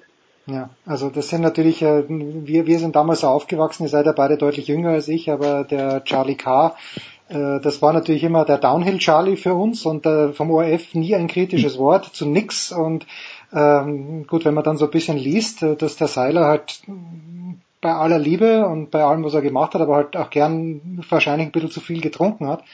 Ah, es ist eine ganz schwierige Gemengelage, da möchte ich gar nicht weiter eintauchen. Ich bedanke mich bei euch beiden, aber ich möchte schon noch wissen, was ihr am kommenden Wochenende dann treibt. Äh, Saskia Leite, mit der wir gleich sprechen, die wird bei minus 20 Grad irgendwo in Schweden herumtanzen. Johannes, ich hoffe, du hast ein gütigeres Schicksal vor dir. Ach, wer Pyeongchang überlebt hat, der ah, übersteht okay. auch so ein paar, paar Tage da im Polarkreis, das, das wird sehen. Nein, also es ist, glaube ich, äh, tatsächlich wieder ganz ordentlich kalt da oben in Östersund. Ja, ich bin im äh, nicht ganz so kalten München und gucke mir das alles schön aus der Ferne an, was die Burschen in Kranjska treiben und die äh, Frauen in Spindlermühle, Spindlermühle Tschechien mal ja. wieder. Oder also die, die tschechischen Namen kann ich jetzt nicht aussprechen und Michaela äh, gucke mal. Hat's versucht. Michaela Schiffrin hat es, glaube ich, lautmalerisch ja. versucht auf Twitter das dem diesen, das werde ich, äh, dem werde ich mich nicht anschließen, aber gut, wahrscheinlich wird Marcel Hirscher noch fünf, äh, 17 weitere Kugeln sich am Wochenende sichern und dann, dann schauen mhm. wir mal, wie es ins Weltcup-Wochenende geht und das gucke ich mir allerdings aus der Ferne an. Wirst du vor Ort sein? Robert? Genau, da bin ja, ich, will, ich werde mir auch alles von, von, von der Ferne anschauen und ja, werde den, den äh, das Wettereinbruch in Innsbruck miterleben und ich hoffe auch, dass er nicht bis nach Tschechien geht und nicht bis nach Slowenien. Äh, und ja, dann hoffe ich, dass, dass da ein paar Rennen stattfinden im Gegensatz zu Sochi. Ähm, ja, dass sich auch die, die Reisespesen dann mal auszahlen. Was haben wir doch gelacht? Für die Leute, für die Langläufer nicht für mich. Äh, für die, für die Vielläufer, jetzt bin ich auch schon ganz, für die vielen Leute. Was haben wir noch gelacht vor fünf Jahren, als wir gesagt haben, in Sochi ist nie Winter und jetzt mussten beide Rennen am vergangenen Wochenende wegen Schneefalls abgesagt werden. Das ist alles nicht schön. Irgendwie ist alles nicht schön und deswegen schalten wir jetzt mal nach Östersund und fragen, wie es dort ist. Danke dir, Johannes. Danke, Roman. Kurze Pause in der Big Show 396.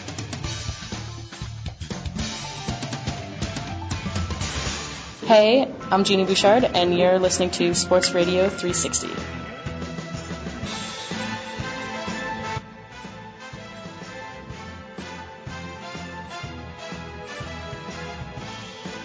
Herrschaften, es geht weiter in der Big Show 396 und noch sind wir im Pre-Playoff-Mode. Und wir, das sind in diesem Fall die beiden Herrschaften, die sich natürlich auch hauptberuflich mit der DEL auseinandersetzen ist zum einen von Magenta Sport und der Sohn Franz Büchner. Servus Franz. Hallo, Grüße. Und dann ist das äh, mit denselben Arbeitgebern plus noch FC Bayern TV. Den lege ich noch drauf, aber da geht's weniger um Eishockey. Der großartige Jan Lüdecke. Servus Jan. Servus, hi. Straubing gegen die Eisbären Berlin. 2 zu 3 nach Overtime.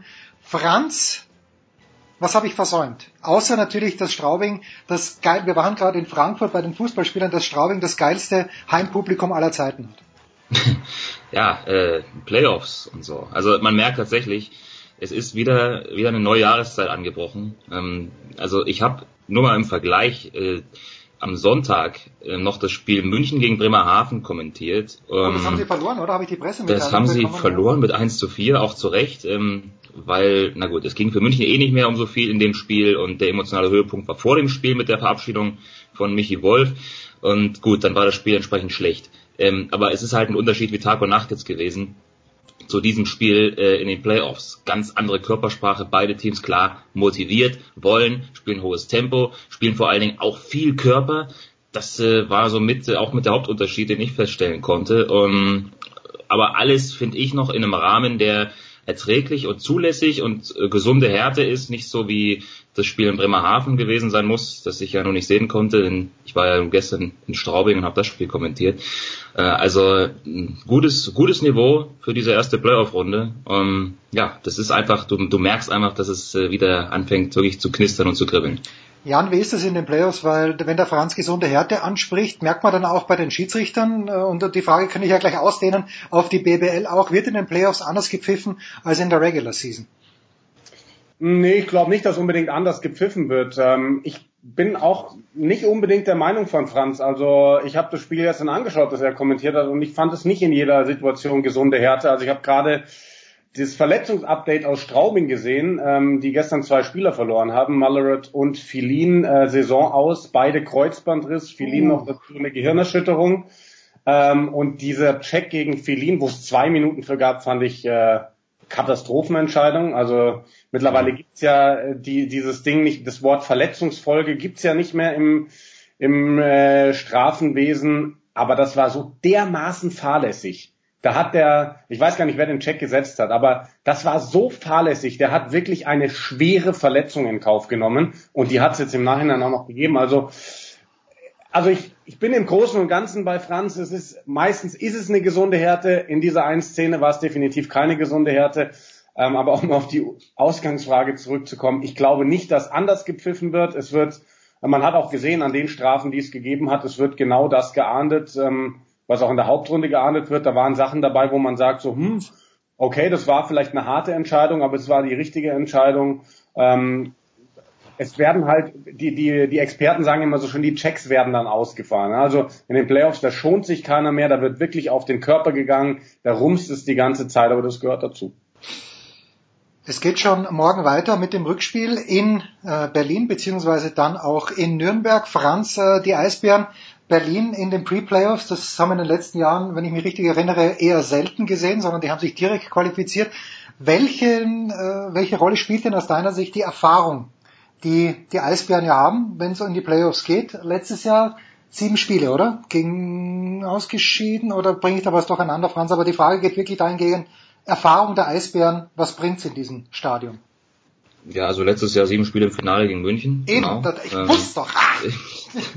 Hast, da war doch was. Hast gut gekramt, gut gekramt im Hinterkopf. ähm, ja, logisch kann das nicht, kann das nicht schaden unbedingt. Ähm, was diese erste Runde angeht, äh, das haben sie das letzte Mal vor zwei Jahren gespielt, die Berliner, auch gegen Straubing haben sich da durchgesetzt mit äh, 2 zu 0 Siegen. Da war aber die Reihenfolge andersrum, da hatte Berlin Heimrecht. Hm. Und dann gab es dieses äh, Triple Overtime Spiel, was dann in Straubing gewonnen wurde. Jetzt ist es andersrum, jetzt können sie quasi zu Hause den Sack zumachen. Ähm, Erfahrung hilft, es hilft aber natürlich vor allen Dingen auch äh, zur richtigen Zeit in der Saison äh, zu, zu der Stärke zu finden oder zur Altersstärke zu finden oder heiß zu laufen, wie auch immer man das bezeichnen möchte. Und es scheint den Eisbären zu gelingen momentan. Also seit dieser Länderspielpause Anfang Februar, da gab es noch sieben Spiele in der Hauptrunde, davon haben sie sechs gewonnen nur in Straubing verloren, interessanterweise, aber jetzt haben sie das quasi mit transportieren können in, in dieses Playoff-Spiel. Also das ist ein Gegner, den willst du jetzt, glaube ich, nicht bekommen. Ähm, das, das kommt dann auch dazu, weil auch Straubing nämlich auf der anderen Seite in den letzten Wochen sehr unkonstant war. Da haben sich häufig Sieg und Niederlage abgewechselt, ähm, viele Tore erzielt, viele Tore auch bekommen. Also das war so ein bisschen so ein bisschen wackelig. Wie, wie würden die jetzt sich da präsentieren? Wie würden die reingehen? Es war definitiv dieses Spiel gestern äh, ziemlich ausgeglichen. Sonst wäre es ja auch nicht in die Verlängerung gegangen. Absolut auf Augenhöhe, aber natürlich kann auch in so einem Fall dann mal ähm, die Erfahrung bei dem einen oder anderen vielleicht ausschlaggebend sein, im entscheidenden Moment dann sich durchzusetzen. So, blöde Frage, Jan, aber ich stelle nur blöde Fragen. Äh, wenn die Ice Tigers gewinnen und die Eisbären gewinnen, die Ice Tigers waren Zehnter nach dem Grunddurchgang, die Eisbären Neunter. Äh, spielt dann automatisch Mannheim gegen den schlechter Platzierten oder wie läuft es in der ersten Runde? Weiß man schon, gegen wen Mannheim als Grunddurchgangssieger spielt und weiß man, gegen wen München als Grunddurchgangssieger, also gegen den Sieger welcher Partie München spielt? Nee, die beiden wissen es tatsächlich noch nicht genau deswegen, weil Mannheim als Tabellenerster wird definitiv den schlecht schlechtest platzierten der mhm. Hauptrunde bekommen und München von den zwei Teams, die sich durchsetzen, den besser platzierten. Ähm, das heißt, beide Teams können im Endeffekt einen Club ausschließen von den vieren, die da gerade in der Verlosung sind und auf drei kann man sich jetzt so langsam vorbereiten, weil man weiß ja auch nach den ersten Spielen noch lange nicht, wie, wie die Nummer da in der ersten Playoff-Runde ausgeht. Wenn Franz jetzt sagt, dass äh, keiner gegen die Eisbären Berlin spielen möchte, gilt das auch für München und Mannheim oder sind die so, so viel besser besetzt, Jan, äh, dass es auch gegen die Eisbären Berlin eigentlich einen ganz, ganz klaren Favoriten gibt? Äh, ich glaube tatsächlich, dass in dieser Saison München und Mannheim, ähm, dass es denen völlig egal ist, gegen wen sie spielen. Ob die jetzt Berlin oder Straubing oder Bremerhaven oder Nürnberg oder sonst wie heißen. München und Mannheim wissen um ihre Stärke. Ähm, ich glaube tatsächlich, dass, dass du vielleicht eher nicht unbedingt Bremerhaven haben willst, weil auch wenn es dann, also München wenn, wenn Bremerhaven sich durchsetzen würde, wäre es ja zum dritten Mal in Folge im dritten Jahr München gegen Bremerhaven im Viertelfinale. Mhm. Da hatte München in den letzten Jahren immer den Vorteil, sie fliegen alles, die Bremerhavener, die fahren alles mit dem Bus. Da gab es ja letztes Jahr noch eine schöne Geschichte, dass sogar der Münchner Betreuer die Trikots mit nach München genommen hat von Bremerhaven, um sie da zu waschen, weil Bremerhaven hätte das nicht mehr hinbekommen, die zu waschen und zu trocknen. Ähm, klar hättest du dadurch einen Vorteil, aber ich glaube trotzdem hast du keinen Bock auf diese langen Reisen da in den ganz hohen Norden. Und ähm, das ist vielleicht so ein bisschen was, dass man sagt, Bremerhaven nicht unbedingt, aber München und Mannheim dieses Jahr, die sind so stark, ich glaube, denen ist wirklich wurscht, wenn sie kriegen. Also ich als Ausländer habe zu meiner Überraschung festgestellt, dass Bremerhaven ja ganz in der Nähe von Bremen ist. Und das ist dann tatsächlich, ist tatsächlich relativ weit weg dann. Das ist aus, der nächste Flughafen bei denen, ja. Ja, okay, und äh, ist einiges Fischtown Penguins. Penguins äh, bei mir sowieso hoch im Kurs aufgrund von Pittsburgh, auch wenn Franz weiß das, das natürlich und Jan auch. Ganz kurz korrigieren. Ähm, es sind nicht die Penguins. Es ah, Penguins. Ah, Penguins. Ja, ja. Und es hat auch nichts mit einem englischen Wort und nichts mit einem englischen Plural zu tun, sondern das ist so, ähm, ja, man, man, man sagt es da oben so. Das ist tatsächlich ein deutsches Wort, Penguins. Moment. Moment, ich muss gleich schnell, in, meine, meine Kinder spielen einen Stock höher, gerade Scrabble, äh, da würde ich Pinguins übrigens nicht gelten lassen. Ja, muss man auch nicht, weil wir sind ja nicht auf Einigermaßen. Was wir schon wissen, Franz, das sind die beiden anderen Viertelfinals, das äh, sind die ewigen Kölner Haie gegen ERC Ingolstadt. Das Ganze beginnt am Dienstag. Ja, Franz, vier gegen fünf. Äh, ist es so knapp, wie es äh, die Setzung aussehen lässt? Kann alles passieren? Oder sind die Kölner da, Stichwort Heimvorteil, auch im Vorteil? Hm. Also ich sehe das schon sehr, sehr eng tatsächlich. Ich würde jetzt auch äh, mich schwer tun, da einen Favoriten rauszu, äh, rauszulesen aus dieser Ansetzung. Ähm, ob der Heimvorteil da jetzt eine große Rolle spielt, müssen wir, müssen wir mal sehen. Glaube ich nicht, ehrlich gesagt. Also das ist schon alles sehr eng. Deswegen war es ja auch bis zum Schluss total offen, wer da jetzt äh, Dritter, Vierter, Fünfter, Sechster, Siebter wird, ähm, weil die eben alle so nah beieinander sind, diese Mannschaften. Ja, es hätten natürlich auch ganz andere Duelle rauskommen können. Da hätten wir zwei schöne Derbys vielleicht gesehen im Viertelfinale. Oh haben wir jetzt nicht. Also hätte ja auch Köln, Düsseldorf und äh, Augsburg-Ingolstadt zum Beispiel werden können. Haben wir jetzt nicht bekommen. Äh, ist vielleicht auch nicht so schlecht. Kriegen wir frische Matchups sozusagen in den Playoffs. Aber ja, äh, wie du sagst, ich, ich, ich glaube auch, dass äh, beide Serien, die im Viertelfinale jetzt schon feststehen, also sowohl äh, Köln gegen Ingolstadt als auch Augsburg gegen Düsseldorf, sehe ich sehr eng. Und da sind Hauptrundenergebnisse dann auch irgendwie irrelevant. Da kann man natürlich schauen und sehen, dass bei Augsburg-Düsseldorf Düsseldorf alle vier Hauptrundspiele gewonnen hat, aber das haben wir schon mehrfach auch in der Vergangenheit erlebt und dann hat sich in den Playoffs umgedreht. Also sehe ich äh, ganz eng alle beieinander. Ich überlege jetzt gerade, Jan, wenn man mal, äh, ich bin ja nur ein Zugereister, Franz ist aus Berlin auch noch ein Zugereister. Äh, ist, ähm, bei dir weiß ich es gar nicht, Jan, aber ist denn Augsburg-Ingolstadt, natürlich ist es streng genommen ein Derby, aber was ist denn das große bayerische Derby? Ist das eher Augsburg-München oder gibt es eigentlich so ein großes bayerisches Derby? Boah, das ist, das ist schwierig zu, zu sagen. Es sind definitiv alles Derbys, also wir haben ja fünf bayerische Teams. Tegernsee gegen, gegen, äh, gegen Rosenheim oder Rosenheim-Landshut. Das, das sind doch die, die bayerischen Ja, ich Derby. glaube, da in den niedrigeren Ligen, da, da gibt's äh, die Derbys, die deutlich mehr Feuer noch drin haben. Aber ich sag mal so, der, der Hass in diesem DEL, der richtet sich ganz gebündelt gegen München.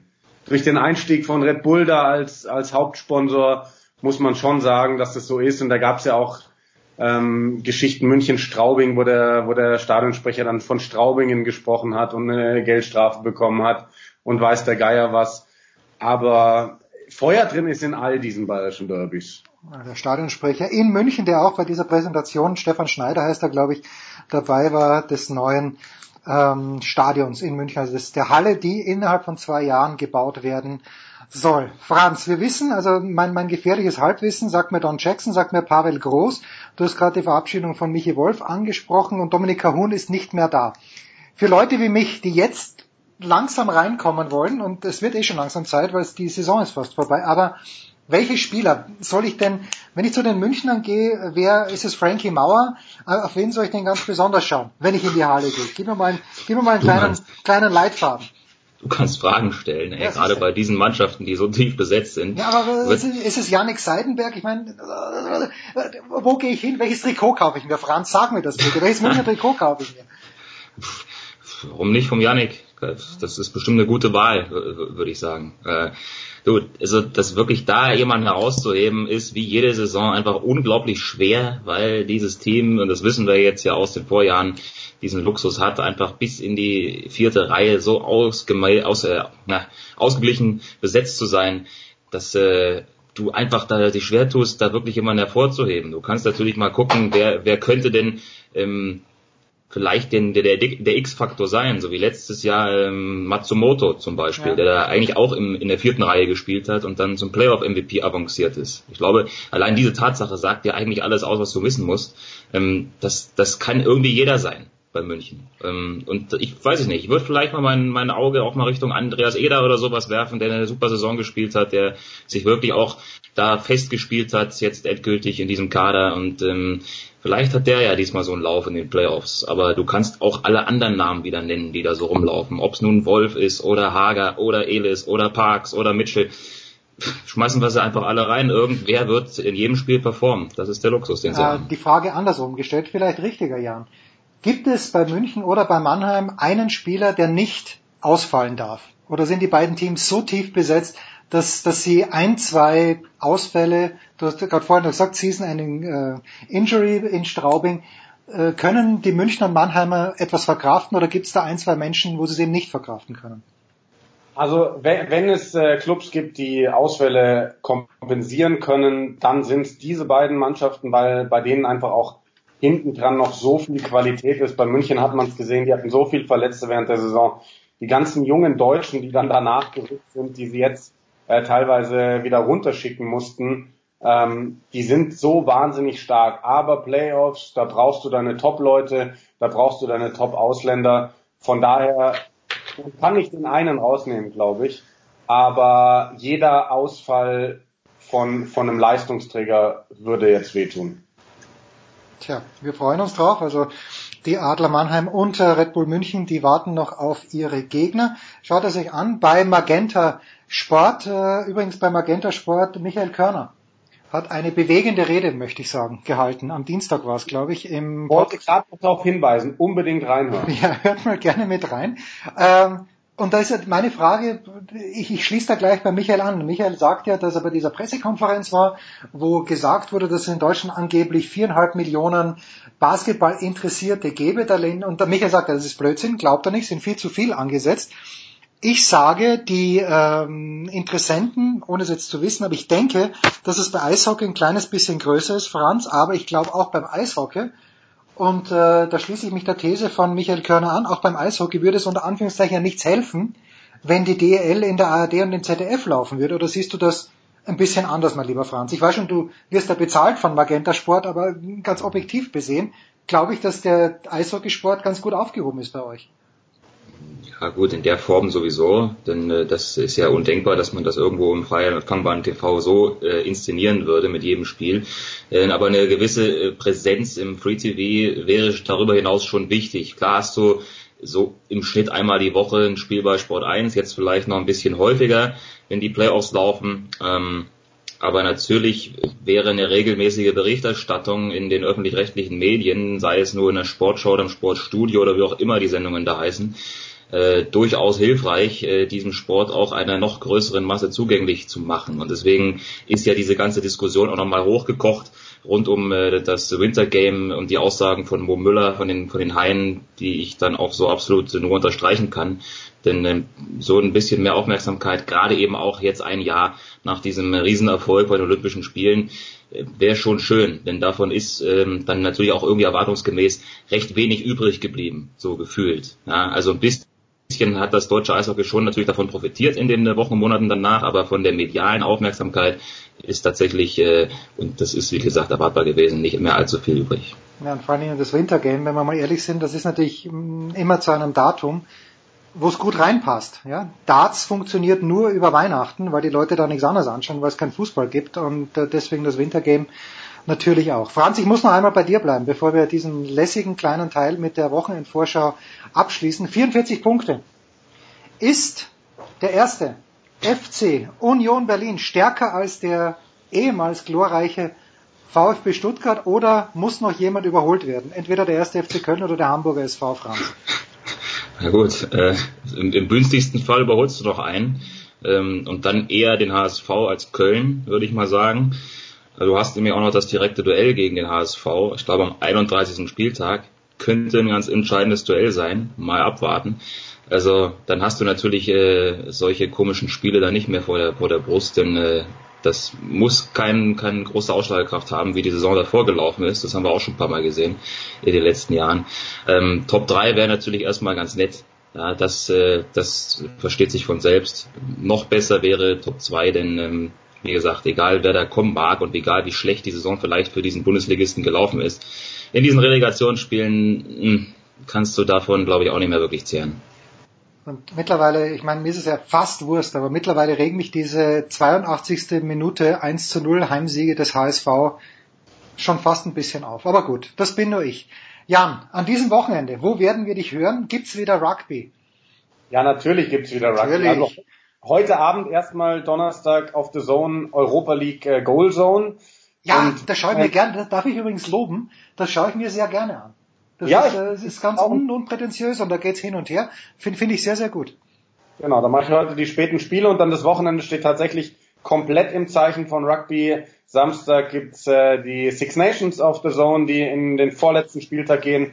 Wir haben siebener Rugby-Weltserie aus Vancouver und am Sonntag äh, für RAN.de Sport Deutschland TV ähm, dann das vierte Spiel von Deutschland in der Europameisterschaft im European Nations Cup ähm, in Georgien. Da wird zwar nichts zu holen sein, aber wird trotzdem eine nette Nummer. Ja, schön, dass man es dass man's sieht. Äh, und da über Rugby werden wir dann, Nicolas Martin befindet sich gerade, hat es glaube ich beschrieben, auf einer sehr, sehr langen Heimreise aus Australien. Er scheint überall 24 Stunden Halt zu machen und äh, er macht viele Halte, aber nächste Woche ist er wieder da. Franz, bist du in, ähm, wo sind wir denn, äh, in äh, Berlin oder bist du in Nürnberg oder bist du ganz woanders an diesem Wochenende? Nee, meine Wochenende ist recht entspannt, tatsächlich. Nein! Franz, ja, ja. Franz, nur, nur am Samstag geht der Weg nach Unterhaching in die dritte Fußball-Bundesliga. Oh, die haben wieder mal gewonnen. Bundesliga. Dritte Liga heißt das. Ja, ich habe in der Süddeutschen ja. gelesen, die, die sind im Aufwind, die haben mal wieder ein Spiel gewonnen. How come? Haben ein Spiel gewonnen, ja. Letzten Montag in Würzburg gab es einen 1 zu 0 Erfolg. Und jetzt wollen sie zu Hause gegen Meppen scheinbar nachlegen. Ich werde das kommentieren für Magenta Sport und habe ansonsten am Wochenende rein gar nichts zu tun. Ich könnte mir also entweder den ganzen Sport hier schön zu Hause anschauen Nein. oder ich mache vielleicht mal was Privates, was anderes. Das wäre, glaube ich, die bessere Idee. Franz, ich würde dir gerne vorschlagen, fahr in die Berge, bring ein bisschen Kohle nach Österreich, aber der Wetter, die Wettervorhersage ist nicht gut.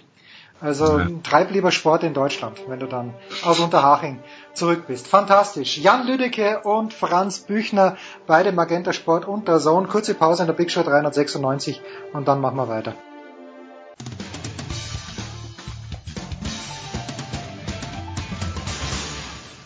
Einen wunderschönen guten Tag, hier ist der Dieter Baumann und ich grüße alle Hörer von Sportradio 360. Ich wünsche einen schönen Tag und Dauerlaufen nicht vergessen.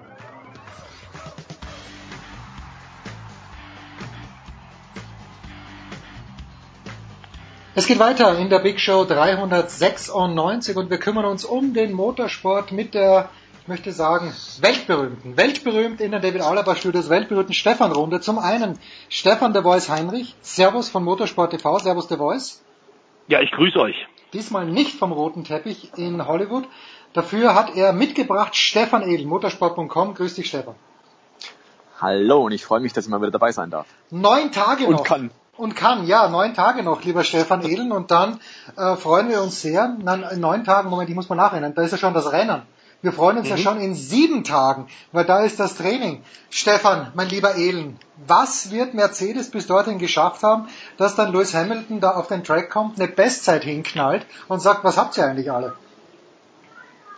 Was sie bis dahin geschafft haben werden, ist hoffentlich, dass sie dann endlich alle Karten auf den Tisch legen. Ja, okay. Weil in Melbourne sollte es dann eigentlich kein Zaudern und keine Zurückhaltung mehr geben, sondern da wird es dann wirklich darum gehen, dass man endlich mal sieht, wie ist denn die wahre Leistungsfähigkeit. Und wir haben bei den Testfahrten ja eigentlich immer nur bedingt einen Eindruck davon gekriegt, wie das Kräfteverhältnis sein könnte liegt nur daran, dass es halt unterschiedliche Einstellungen gibt beim Motor, es gibt unterschiedliche Spritmengen, man fährt unterschiedliche Reifen, gebraucht, alt, neu, äh, welcher Typ, weich, hart äh, und hatten eigentlich nur am letzten Testtag so einen einigermaßen treffenden Vergleich. Da waren die Fahrzeuge zwar nicht ganz zeitgleich auf der Strecke, aber das Endergebnis war, Mercedes war bis auf 0,003 Sekunden an Ferrari dran. Hm. Naja, schon. So, also äh, das ganze Jammern von Toto Wolf vorher von wegen, oh, dieses Jahr wird's echt schwierig und wir sind hinten dran, wir gehen mit Rückstand ins erste Rennen basierend auf den dann doch sehr engen Testergebnissen muss man sagen, ähm, Weltmeister wird Mercedes auf jeden Fall, zumindest im T-Stapeln. Und äh, ob es mit Ferrari tatsächlich so eng wird, wie wir uns alle das wahrscheinlich wünschen, ähm, das bleibt abzuwarten, weil ich glaube, man kann schon festhalten, dass Ferrari extrem gut vorbereitet ist, aber man kann auch festhalten, dass Mercedes sicherlich auch sehr gut dasteht. Und sofern es wirklich einen Rückstand geben soll auf Rot, dann ist Silber wahrscheinlich so in Schlagdistanz, dass man das bei einem Rennen wie Australien, was ja durchaus mal turbulent werden kann, sicherlich drehen kann. Also davon, dass man die Silberpfeile beim Saisonauftakt nicht auf der Rechnung haben sollte, äh, würde ich jetzt nicht Um Gottes Willen, um Gottes Willen. Das ist ein bisschen so, äh, The Voice wie bei Marcel Hirscher. der vor jeder Skisaison sagt, um Gottes Willen, der Pintero und der Christoffersen, wobei der spricht ja der Alexi und äh, Henrik an, ich habe überhaupt keine Chance, das wird nichts. Und genauso ist dieses Pfeifen im Walde von Toto Wolf zu verstehen, aus meiner Sicht, deine Interpretation gleich dazu der Voice. Und die Frage, die anschließend ich habe, ist, wäre es denn so schlimm, nach den Erfahrungen der letzten Jahre, wenn Mercedes zu Beginn nicht vorne wegfährt, weil ich habe so den Eindruck, Mercedes wird immer stärker übers Jahr und Ferrari ist die letzten Jahre immer schwächer geworden. Da ist was dran, dass Ferrari gerne schon in den 70er, 80er Jahren Testweltmeister war. Ähm, da zu Lebzeiten vom äh, unvergessenen legendären Enzo Ferrari ging es immer darum, möglichst kein Donnerwetter von ihm und eine Brause von ihm abzuholen. Mauro Foghieri, äh, damals äh, Teammanager lange Zeit, hat also immer äh, Bestzeiten unbedingt äh, nach Maranello funken müssen, weil es war klar, sonst ist der Alte wieder ausgeflippt. Ähm, das Bild verschiebt sich und das ist ganz klar. Stefan Ehlen hat es gerade ziemlich deutlich gesagt. Ähm, die Testfahrten sind wichtig, vor allem um rauszukriegen, was Zuverlässigkeit angeht, um auch rauszukriegen, ob mit den neuen Regeln in diesem Jahr unter anderem die neuen Frontflügel, ähm, ob tatsächlich das, was man erwartet hat oder auch bei Simulationen eigentlich herausgefunden äh, hat, ob das auf der Rennstrecke 1 auch so funktioniert und stimmt. Es gibt verschiedene Herangehensweisen, wie immer, wenn ein neues technisches Reglement oder Teilreglement kommt. Ferrari scheint einen ganz guten Weg gefunden zu haben, die Luftströmung rund um das Auto und im Heckbereich äh, gut zu leiten. Aber die Rennstrecke äh, Circuit de Catalunya in Barcelona ist eine völlig andere, hat ein völlig anderes Layout als äh, in Australien. Und wir müssen auch sagen, Australien haben wir die wildesten Wetterkapriolen mhm. tatsächlich da ja auch schon erlebt. Ich glaube, bis auf Schneefall haben wir alles erlebt. Ich war selbst, ich glaube, fünfmal unten und habe von Monsunregen tatsächlich am Grand Prix Wochenende bis weit über 40 Grad Celsius und zwar 40 Grad im Schatten. Tatsächlich in diesen wenigen Jahren auch alles mitgemacht. Das kannst du eh nicht einberechnen. Klar ist, dass äh, Mercedes tief stapelt, ähm, genau wie Marcel Hirscher, weil das zum Geschäft gehört. Seriensieger sind nicht wahnsinnig populär, die Leute fangen an zu gehen, du willst deinen Job gut machen, aber willst gleichzeitig dich natürlich auch verkaufen. Es ist Showbusiness sowohl Motorsport wie auch der Skisport und du brauchst Gegner, und zwar vernünftige Gegner. Ich glaube aber tatsächlich, dass wir zumindest das Vorsicht-Fazit ziehen können, Ferrari ist wirklich sehr schnell. Diese Doppelfunktion vom bisherigen Technikchef Matteo Binotto, ähm, dass der jetzt äh, tatsächlich nicht nur Technikchef, sondern auch Teamchef ist, das scheint durchaus zu funktionieren, aber der Rhythmus, der kommt überhaupt erst noch. Und im Grunde ist die Formel 1 tatsächlich ein Entwicklungswettbewerb, auch und vor allem während der Saison. Und genau da hat Ferrari in den letzten Jahren eigentlich in der zweiten Saisonhälfte immer wieder Fehler gemacht, ist eingebrochen. Es ist das fünfte Jahr in der Kombination Sebastian Vettel und Ferrari. Und da hat es Michael Schumacher geschafft im fünften Jahr. Da hat es aber Fernando Alonso nicht geschafft. Und jetzt ist genau die Frage Make or Break. Zumindest was die technische Voraussetzungen angeht, auch, dass man klar sich aktuell hinter Sebastian Vettel als Nummer eins Fahrer in den ersten Rennen stellt. Auch wenn äh, Charles Leclerc ähm, ein ungewöhnlicher Fahrer, den Ferrari verpflichtet, nämlich mit ganz wenig Grand Prix Zeit im Cockpit, aber in allen Nachwuchsklassen hat der gewonnen und ist ein Sauseschritt durchmarschiert, dass er da ein absolutes ähm, Jahrzehntetalent vergleichbar Max Verstappen unter die Fittiche genommen haben, unter Vertrag genommen haben, steht außer Frage. Wie sehr das am Ende ähm, dem Sebastian Vettel helfen wird, dass er tatsächlich schnelle wirklich schnelle Konkurrenz hat und einen hungrigen, jungen Fahrer neben sich hat, bleibt abzuwarten.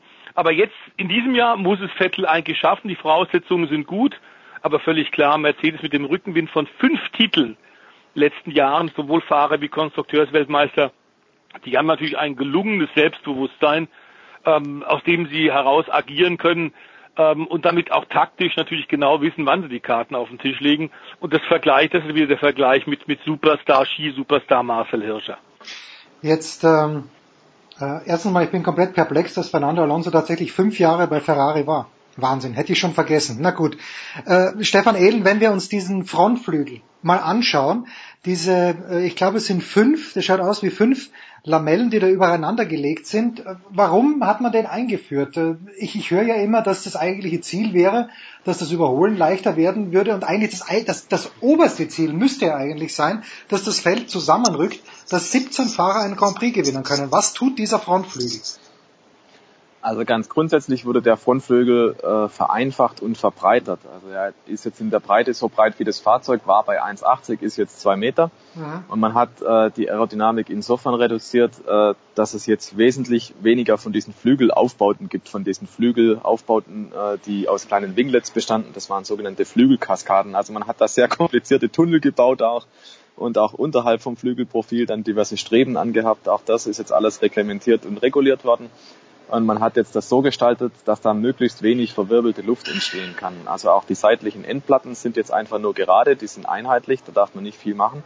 Ähm, dient also dem, dass da möglichst wenig verwirbelte Luft am Frontflügel entsteht und dementsprechend die Luft weiter hinten am Auto auch weniger gestört wird. Das geht dann einher mit der Änderung am Heckflügel. Also man muss das beim Formel 1 Auto immer so sehen, dass Frontflügel und Heckflügel miteinander in Verbindung stehen. Die kommunizieren gewissermaßen miteinander über den Luftstrom. Und deswegen, wenn man vorne angepasst hatte, musste man hinten auch was machen. Der Heckflügel sitzt jetzt auch ein bisschen höher. Und äh, eigentlich ist der, der Heckflügel dann zunächst einmal das Maßgebliche für das hinterherfahrende Auto. Weil der jetzt höher sitzt, ist auch die verwirbelte Luft höher. Das heißt, in der Theorie, äh, der schlägt ein größeres Loch in die Luft rein. Das heißt, der Hinterherfahrende kann einen besseren Windschatten kriegen. Und weil er jetzt einen Frontflügel hat, der nicht so sensibel auf äh, Luftstromänderungen reagiert, weil gar nicht so viele Oberflächen da sind, ähm, deswegen soll in der Theorie das Ranfahren und das Dranbleiben einfacher sein. Ähm, auch da ist es natürlich so, wir hatten bisher nur Testfahrten, da macht jeder sein eigenes Ding, die fahren teilweise erheblich unterschiedliche Geschwindigkeiten. Echte Vergleiche kann man da gar nicht ziehen. Und äh, insofern die bisherigen Erfahrungsdaten waren dann auch so, dass die Fahrer gesagt haben, ja, es funktioniert schon ganz gut. Ähm, wenn ich an den Fahrer rankomme, äh, dann, dann kann ich dranbleiben und kann dann tatsächlich auch irgendwann überholen. Aber das ist dann auch dem Geschwindigkeitsunterschied von teilweise bis zu zwei Sekunden pro Runde geschuldet gewesen im konkreten Fall. Ähm, insofern ist es dann also nicht wirklich relevant für das, was dann am Rennwochenende passiert. Aber ganz grundsätzlich, glaube ich, ist das Interessante an dem Frontflügel, dass es da dieses Jahr unterschiedliche Philosophien zu geben scheint. Und das ist vielleicht was, was diese Regeländerung im Nachhinein dann als positiv darstellen lässt ähm, weil du hast zum einen die äh, Entwicklungsrichtung, wie sie beispielsweise äh, Alfa Romeo eingeschlagen hat, ähm, dass die Frontflügel sich zur Seite hin dann verjüngen und die Luft dann eher nach außen wegleiten. Mhm. Und die andere Situation bei Mercedes, die hatten dann die Luft eher nach innen geleitet. Also da geht es dann drum, wo geht die Luft an welchen Vorderrädern vorbei und äh, da gibt es unterschiedliche Designschulen und man spricht jetzt schon davon, ja, welches Design wird am Ende dann das bessere sein. Äh, man weiß es nicht, das wird nur die Zukunft zeigen, aber es ist zumindest mal was geschaffen worden, wo man vielleicht mit weniger Geldeinsatz als bisher einen Unterschied machen kann. Und das kann man eigentlich nur begrüßen. Ob jetzt dadurch die Show wirklich eklatant besser wird, weiß ich nicht. Da hätte ich eher DRS rausgeschmissen, also den äh, verstellbaren Heckflügel. Aber das ist nicht passiert. Das heißt, die ganz große Revolution und äh, auf die arbeiten ja alle hin die wird 2021 vielleicht stattfinden, genau. Und das, was jetzt passiert ist, 2019, das ist der erste Schritt auf dem Weg dahin, mehr aber auch nicht. Wir arbeiten auch auf die große Revolution hin, die ist aber 1978. The Voice 1978 erinnere ich mich. Niki Lauda, der Staubsauger, Brabham mhm. war es, glaube ja. ich. Äh, in, inwiefern ist das sowas jemals wiedergekommen, was die damals versucht haben, oder ist, äh, hat's, hat's, das war das nur einmalig, weil das wurde, glaube ich, hat, glaube ich, in in, in Belgien gewonnen und äh, danach wurde es sofort verboten. Ja, es wurde sofort verboten. Ähm, der Staubsauger hat tatsächlich die Luft unter dem Auto weggesaugt und es einen Anpressdruck erzeugt mit den Schürzen links und rechts, die ja auch viel diskutiert wurden damals. Hat das Auto wirklich auf die Rennstrecke gesagt. Das Problem war, sobald Seitenluft kam und der Saugeffekt weg war, äh, wurde das Auto im Grunde zum Geschoss. Okay. Äh, wurde schnell in die Luft gewirbelt. Das war einfach natürlich ein Gefahrenmoment. Aber das Reglement damals in den 70ern war um Welten einfacher und sehr viel leichter gefasst. Wir erinnern uns auch an den sechsrädrigen Tyrrell zum Beispiel, ja. den Tausendfüßler Patrick mit den vier kleinen Vorderreifen. Der hat dann auch gewonnen in Schweden mit Jody Scheckter, mit Patrick Depailler und sofort wurde das nach dem Doppelerfolg wurde es auch verboten. Äh, es war eine andere Zeit. Heute ist alles so ausgetüftelt, hat auch die FIA selbst natürlich äh, hochaktuelle, fantastisch hochbezahlte Techniker, die das wissen. Und ich glaube, mit Ross Braun haben die tatsächlich jetzt auch einen, der für die Technik in der Formel 1 zuständig ist, der es wirklich weiß. Der ja lange eben mit Schumi auch zusammen bei Benetton gearbeitet hat, ähm, der zuletzt bei Mercedes war. Also ein, ein guter Mann. Es, man sollte vielleicht nochmal sagen, dass es kein böser Wille von den aktuellen Formel 1-Machern ist, dass die nicht dramatisch technisch umrüsten, sondern dass es da ein Concord Agreement gibt, das bedeutet auch Mitspracherecht der Formel 1 Teams und damit auch der Spitzen Formel 1 Teams beim Reglement, beim sportlichen und technischen Reglement. Und das ist die Krux, das ist genau das große Problem. Alles damals eingetütet von Bernie Ecclestone. Darunter leidet man momentan, dass da langfristige Verträge sind, die du so ohne weiteres nicht auf den Kopf stellen kannst. Deswegen so der Zielkorridor 2021. Ja, da freuen wir uns. Ein bisschen früher, nämlich 2019 schon. Und jetzt machen wir einen kleinen Sprung noch zu DTM. Stefan Ehlen wird Aston Martin schon in die Bresche springen als dritter Hersteller neben Audi und BMW. Und äh, wenn ich es richtig verstanden habe, dann haben sie sich schon ein kleines bisschen gezeigt. Ist das überraschend, dass das so schnell gegangen ist, Stefan, oder war das zu erwarten? Das war eigentlich höchste Zeit sogar. Ähm, ah, okay. Aston Martin Gut, mit, ja. mit dem Einsatzteam R Motorsport hat sich ja vergleichsweise kurzfristig für einen DTM-Einstieg entschieden. Ähm, also normalerweise ist so der Vorlauf ungefähr zwei komplette Jahre. So hat es BMW damals zumindest gemacht. Und ähm, deswegen ist dieses Aston Martin-Engagement wirklich eher kurzfristig entstanden und wird auch kurzfristig umgesetzt. Ähm, aber da die Saison 2019 natürlich nicht mehr lange auf sich warten lässt, war es allerhöchste Zeit, dass man sich da mal zeigt tatsächlich. Und man hat auch den Rollout absolviert, man hat die erste Testfahrten mit dem äh, Fahrzeug dann auch gemacht. Äh, der Aston Martin, der rennt also schon. Und ähm, die Sache ist aber halt natürlich noch die, noch hat man einen gewaltigen Rückstand auf die Konkurrenz, einfach weil Audi und äh, BMW natürlich schon seit Jahren in der Meisterschaft aktiv sind. Die hatten eine perfekte Basis schon, die können sie jetzt für dieses Jahr wieder verfeinern. Und Aston Martin beginnt halt bei Null. Das ist natürlich auch so. Hat aber mit DTM-Champion Paul Di Resta natürlich auch einen erfahrenen Mann und die haben den ganz großen Vorteil, die arbeiten technisch mit HWA zusammen. HWA ist das Mastermind hinter den Mercedes DTM-Erfolgen immer schon gewesen. Und äh, insofern ist da natürlich auch garantiert, dass die Kiste ordentlich laufen wird. Es gibt natürlich auch Unkenrufe. Kaum waren die ersten Bilder draußen vom Aston Martin DTM hat's geheißen, naja, ist halt ein Mercedes mit Aston Martin Front vorne dran. Und da steckt vermutlich auch ein bisschen Wahrheit drin. Also die würden nicht innerhalb von wenigen Monaten ein komplett neues Auto auf die Beine stellen, wenn sie nicht vorher schon gewisse technische Grundlagen gehabt hätten. Und HWA, die werden natürlich auch nicht vergessen, was sie die letzten 20, 30 Jahre in der DTM gemacht haben, sondern natürlich können die auf entsprechendes Know-how und natürlich können die auf entsprechende Technik zurückgreifen. Sprich, es ist also im Prinzip vom Namen her ein Neueinsteiger. Von der Technik her würde ich mal sagen, ist es zumindest einer, ein Neueinsteiger, äh, der durchaus Erfahrung hat. Und deswegen glaube ich, kann man glaube ich nicht davon ausgehen, dass die gnadenlos hinterherfahren, sondern die haben eine sehr gute Ausgangsbasis, weil sie eben mit HWA den richtigen Partner zur Seite haben und deswegen wird die Kiste auch laufen.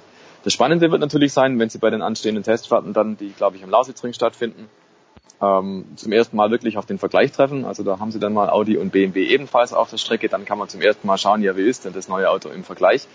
Ähm, und dann wird man sehen müssen, wie es sich im Rennbetrieb darstellt. Aber eigentlich war das bei der DTM bisher immer der, Fahr äh, der Fall, wenn da ein neuer eingestiegen ist, sei es BMW 2012 oder andere Marken auch früher schon, dann hat man sich da meistens eher auf Augenhöhe bewegt. Und das ist ja auch ganz klar das Ziel der Meisterschaft, man hat jetzt keine klar ausgewiesene BOP, also keine klare Balance of Performance, aber man will eigentlich schon für Chancengleichheit sorgen auf technischer Seite. Dazu verwendet man auch einige Einheitsteile beispielsweise ähm, und will da einfach versuchen, dass es möglichst so ist, dass alle drei Marken einen Wettbewerb haben.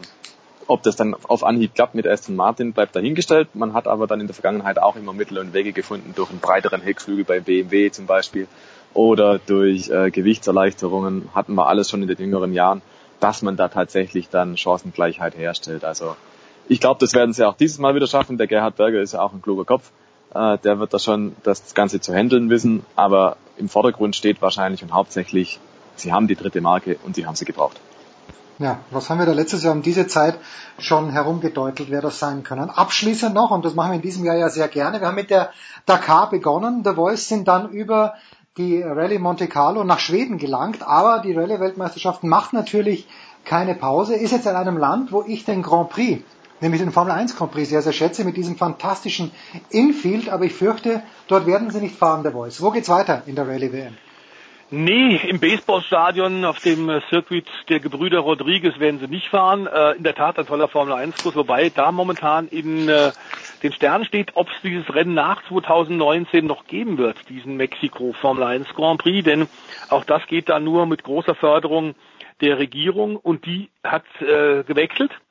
Ähm, es sind äh, nicht mehr so viele Unterstützer da. Ob das da ab 2020 weiter Geld geben wird, steht noch in den Sternen.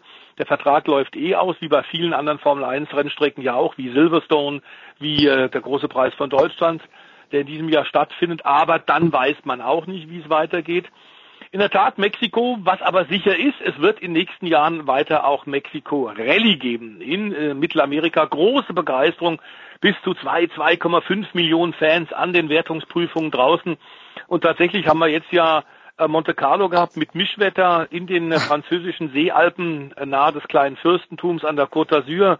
Monte Carlo Auftakt mit einem klaren Sieg von Neuzugang bei Citroën Sebastian Ogier, der Serienweltmeister der letzten Jahre auch hochgelobt von Walter Röhrl, ob seiner aktuellen Form, hat gleich beim Beginn für die Franzosen, die ihn ja auch groß gemacht und in die Weltmeisterschaft gebracht haben, bevor er dann die Titel für VW und äh, für Ford geholt hat. Er ist bei den Franzosen zurück, gleich Auftakt nach Mars, hat dann aber als äh, Schneefeger tatsächlich bei der Schweden-Rallye das Auto gleich mal äh, formgerecht in große Schneewände reingebombt und war damit dort draußen. Da hat dann tatsächlich beim Heimspiel der Skandinavier auf Eis und Schnee, auf den Schneeautobahnen durch die äh, Wälder Schwedens hat Ott Tenak gewonnen, der im letzten Jahr auch die meisten Einzelrallyes 2018 schon gewonnen hat, aber mhm. nicht konstant genug im Toyota war. Das will er in diesem Jahr besser machen. Das war sein erster Sieg. Also einmal Ogier, einmal Tenak, einmal Citroën, einmal äh, bisher eben jetzt zuletzt Toyota. Jetzt wird's mal fragen, was ist mit Hyundai? Die waren sehr stark im letzten Jahr und haben letzten drei Jahren jeweils die Vize-Weltmeisterschaft geholt mit Thierry Neville. Die wären jetzt eigentlich mal dran, möglicherweise beim Höhenrausch, äh, denn wir fahren da bis 2700 Meter in äh, Mexiko weit hoch und da kriegen dann die ganzen Autos schon ordentlich auch Atemluft. Da ist so etwa 30 Prozent der üblichen Leistung ist da weg. Die verliert man da. Man wird hohe Temperaturen dazu haben, was unbedingt auch nicht für die Motoren sehr gut ist. Temperaturen sicherlich um 30, 35 Grad, was dann auch für die Fahrer sehr anstrengend ist. Äh, es ist die erste Schotterrallye in diesem Jahr und das ist eigentlich der Untergrund, ähm, der am meisten gefahren wird bei allen Läufen, nämlich neun Schotterrallyes haben wir im Jahr. Und auch da gilt natürlich der, der anfangen muss. Das ist der laut Reglement WM-Führende, in diesem Fall Ott Tenak. Der hat einen riesen Nachteil, weil der die obere Schotterschicht erstmal wegfahren muss. Mhm. Auch die Fahrer, die beim, beim Auftakt am Donnerstag und dann bei der ersten großen Schleife am Freitag auf den Plätzen zwei und drei starten müssen, sind erstmals straßenfähiger und sorgen für bessere, schnellere Bedingungen, weil weniger Steine dann auf der Strecke für die nachfolgenden Fahrer. Das sieht gut für Ogier aus, der auch die Mexiko Rallye schon x-mal gewonnen hat. Äh, wollen wir mal sehen tatsächlich, was, ob er da zurückschlagen kann. Ähm, diese taktische Marschroute wird immer wieder diskutiert im Rallye-Zirkus, weil das tatsächlich ein Nachteil ist. Aber auch so versucht man durch diese Startreihenfolge ein bisschen äh, gleiche, faire Bedingungen rauszuarbeiten. Es wird eine kompakte äh, WM-Rallye sein mit 1000 Kilometern, 22 Wertungsprüfungen. Sonntagabend werden wir wissen tatsächlich, äh, wer da den dritten WM-Lauf gewonnen hat. Ähm, es ist auch eine optimale Besetzung. Alle der großen Stars sind mit dabei und ich drücke ein bisschen Hyundai tatsächlich die Daumen. Sehr schön, wenn wir da drei, vier, fünf Kampf um den WM-Titel in diesem Jahr haben würden. Äh, Hyundai hat in den letzten Jahren hervorragende Arbeit geleistet. Es hat immer ein bisschen eine Kleinigkeit gefehlt, um tatsächlich den WM-Titel zu holen. Ist eine Mannschaft aus Alsenau, im Hessischen agiert also aus Deutschland raus und die haben tolle Autos aufgebaut. Tolle Fahrer haben sie auch. Bin mal gespannt, ob zum Beispiel der Belgier Thierry Neville in Mexiko vielleicht im Höhenrausch ist und gewinnt. Na schau. Stefan Ehlens, Zug fährt ab, Olli Seidlers Flugzeug ist davor schon abgeflogen, hoffentlich mit ihm. Dann äh, bedanke ich mich ganz herzlich bei euch beiden. Was ich wieder gelernt habe, ist großartig, nämlich dass in verschiedenen Motorsportserien ähm, in der DTM ein bisschen Gewicht drauf, in der Formel 1 äh, wird ein bisschen herumgedeichselt, äh, damit Chancengleichheit herrscht. Und bei der Rallye natürlich auch der WM-Führende muss zuerst an den Start und der zweite und dritte auch. Schön, so wird Gleichheit hergestellt. Bedanke mich ganz, ganz herzlich bei Stefan Ehlen und bei Stefan Heinrich. Wir machen eine kurze Pause, dann geht's ja weiter in der Big Show 396.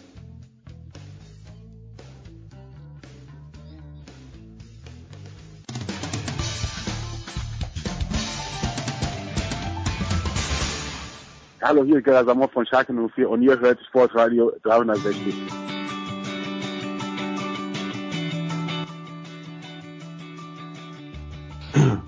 Wie sagt der Amerikaner so schön, the praise was pouring in last week. Und warum? Weil Heiko Holder über seine Woche in Lake Placid erzählt hat und er ist weitergereist hat und uns erzählt. Grüß dich, Heiko. Moin. Heiko, du hast Vergleichsmöglichkeiten. Du warst letztes Jahr, wie ich weiß, in Obertauern Skifahren, aber du warst, wenn ich es richtig deute, in Whistler Skifahren. Äh, wie ist es denn? Wie ist es denn? Dort äh, am Olympiaort 2010 stelle ich mir die Pisten dort besser gesichert vor. Was ist der große Unterschied zwischen Skifahren in einem lässigen Skigebiet in Nordamerika und Europa? Äh, der größte Unterschied sind die Preise. Muss man, okay. wirklich, muss man, ja, muss man wirklich sagen. Ich meine, das Skigebiet ist wirklich der Hammer und ähm, ich, ich liebe Obertauern. Ähm, aber in so einem Skigebiet, also ich war hier in Amerika bislang bei Lake Placid gefahren, das ist ja eher so ein bisschen höheres Mittelgebirge, also nicht zu vergleichen mit den Alpen. Dann war ich in, ähm, in Park City, da auf der, also ähm, Salt Lake City, Park City, da wo 2002 die Winterspiele waren. Dann ja. war ich in Wyoming, das, das war der Hammer. Jackson Hole war auch total toll, das ist richtig hoch. Äh, aber das hier, vielleicht war ich auch schon einfach zu lange nicht mehr in, in, in Jackson Hole, aber das hier ist, boah, ist der Hammer, muss man wirklich sagen. Ich meine, ich bin jetzt seit Donnerstag hier, wir haben hier jeden Tag blauen Himmel und Sonnenschein. Jetzt hatte ich am Montag das erste Mal, wir nehmen jetzt Montag auf, Dienstag früh hier, ähm, die Zeit nach drei Tagen Arbeiten bei der Bob und Skeleton WM hier halt Ski zu fahren und ach, das war, das war wirklich, also ich weiß gar nicht, was das, so weit das Auge reicht, alles nur weiß, die, die Berge alles, ich glaube, das ist jetzt 2100 Meter hoch, also gar nicht so viel höher als in den Alpen, aber gefühlt alles, alles ein bisschen weiter, ein bisschen unendlicher. Ich meine, ich war in Sölden auch schon auf dem Gletscher, da hat man ja auch einen mega, mega Blick. Ja. Ähm, aber das ist schon, das, also, das, das, das ist einfach der, der Hammer hier, muss man wirklich sagen. Das Wie viel ist, hat dich der Spaß gekostet von der Liefkarte? Ja. 150 Dollar ist meine Schätzung. Ja, äh, jetzt müssen wir ein bisschen umrechnen. Warte mal, das sind 178 kanadische Dollar. Ja, soll ich schnell eine Live-Recherche machen oder machst du? Das sind 113 Euro, Ach so, meine ich. Das ist gar nicht so schlimm. Das da hätte ich mir, ich meine, das ist natürlich immer noch das Doppelte von dem, was du in Kitzbühel zahlst, aber, genau. aber ja, also, ich, also ich hätte eben einen Dreifachen gerechnet du zahlst in, in Obertauern, weiß ich meine ich, war die Tageskarte 65. Okay. Ähm, aber wenn man das jetzt an, in real, also dann kommt natürlich noch hinzu Ski ausleihen und Schuhe ausleihen. Meine Helme habe ich mitgehabt, aber meine Schuhe wollte ich nicht jetzt mitschleppen hier ans andere ja, Ende Amerikas oder ans andere Ende des Kontinents. Ähm, das war dann auch nochmal, weiß ich gar nicht, irgendwie 72 kanadische Dollar, kann sich jeder selbst ausrechnen. Ähm, aber da ich hier wirklich jetzt das erste Mal bin, ich war hier 2008 im Sommer mal und dann 2010 zu den Winterspielen, hatte ich keine Zeit hier nach Whistler hochzukommen, weil ich äh, in Vancouver mit Eishockey so viel zu tun hatte. Und dann, das ist jetzt wirklich so, ich will nicht sagen once in a lifetime, aber du bist hier halt drei Tage und ja, dann muss das einfach mal drin sein im Reisebudget, ne? Ähm, äh, und äh, das ist wirklich, unter anderem deshalb bin ich ja auch, äh, das war ja auch so ein kleiner Prozentteil warum ich gesagt habe, komm, das mache ich hier, weil es macht für mich keinen Sinn, jetzt Montag zurückzufliegen und Mittwoch wieder her, weil es am Donnerstag weitergeht. Und wenn dann so ein mega Skigebiet ist, ist schon klasse. Ich habe aber gehört, ähm, das ist jetzt so teuer, weil das vor zwei Jahren hat Vale das hier gekauft, also die Betreiber von Vale. Ja. Äh, und das soll alles so ein bisschen wohl gar nicht so mit rechten Dingen oder hinterrücks der Öffentlichkeit abgegangen sein. Und deshalb sind die Preise jetzt so, so teuer unter anderem. Also vor acht Jahren oder so konntest du hier noch für 80 Dollar Skifahren, kanadische Dollar. Ähm, und äh, ist mittlerweile auch, hier ist einiges geändert. Hier gab es auch einige Familienkarten, die sind jetzt alles anders und du kannst auch abends, also die kontrollieren wirklich die Pisten, ob da keiner mehr drauf ist. Das ist halt dieses typisch amerikanische, weil die halt Angst haben, dass sie auf alles verklagt werden können etc. Also äh, es soll deshalb auch schon einige wirklich aufgrund der Preise einige Locals hier vertrieben haben und so nicht jeder kommt mittlerweile mehr aus Vancouver hier die zwei Stunden hoch zum Skifahren, sondern fährt woanders hin. Also ich, es soll so ein bisschen so zum Tummelplatz von reichen Amerikanern geworden sein hier. Tja, das kennen wir nur vom Hörensagen, natürlich auch aus Aspen zum Beispiel oder auch von den Schilderungen von Johannes Knut eben aus Vale in Colorado, wo es eben auch so ist. Aber Heiko, du hast ja angesprochen, du bist natürlich dort wegen Skeleton und wegen Bob nicht überraschend, hat es große deutsche Erfolge gegeben. Wie ich frage mich hier immer in Innsbruck Eagles, da sind dann im Ziel 23 Zuschauer und irgendwie kommt dann so und, und drei Leute stehen an Kurve 17 und zwei an Kurve 12. Wie da, wo, da, da, wo dann die Entscheidung, die eine hundertste liegen Ja, genau. Wie, wie, wie, wie hat das in Vancouver ausgeschaut? Ich meine, wie hat das Publikum das angenommen, the general public? In Whistler meinst du? Ah, in Whistler, ähm, ja, ja, ja, also äh, es ist ja immer so der Taxifahrer oder so ja immer ein guter Vergleich, beziehungsweise mein Airbnb-Host hier. Also das eine Mädel hatte davon gehört und für die andere war das komplett neu, dass hier in Whistler halt die Weltmeisterschaft ist. Aber es sind auch, ähm, sag ich mal, Snowboarder, also denen ist das so ziemlich egal, was, was hier passiert. Also es ist, glaube ich, immer so. Es sei denn, nächstes Jahr ist die WM in Altenberg, da kannst du, wenn du Tribüne aufbaust, habe ich gehört, schon mal 8000 bis 10.000 Leute unterbringen. Und äh, zu Olympia 2010 hatten sie hier auch, Kurve 16 ist die Schlusskurve, da hatten sie eine Tribüne aufgebaut, also da sind die quasi auf beiden Seiten, in der Mitte war der Eiskanal, sind die durch die Menge durchgefahren.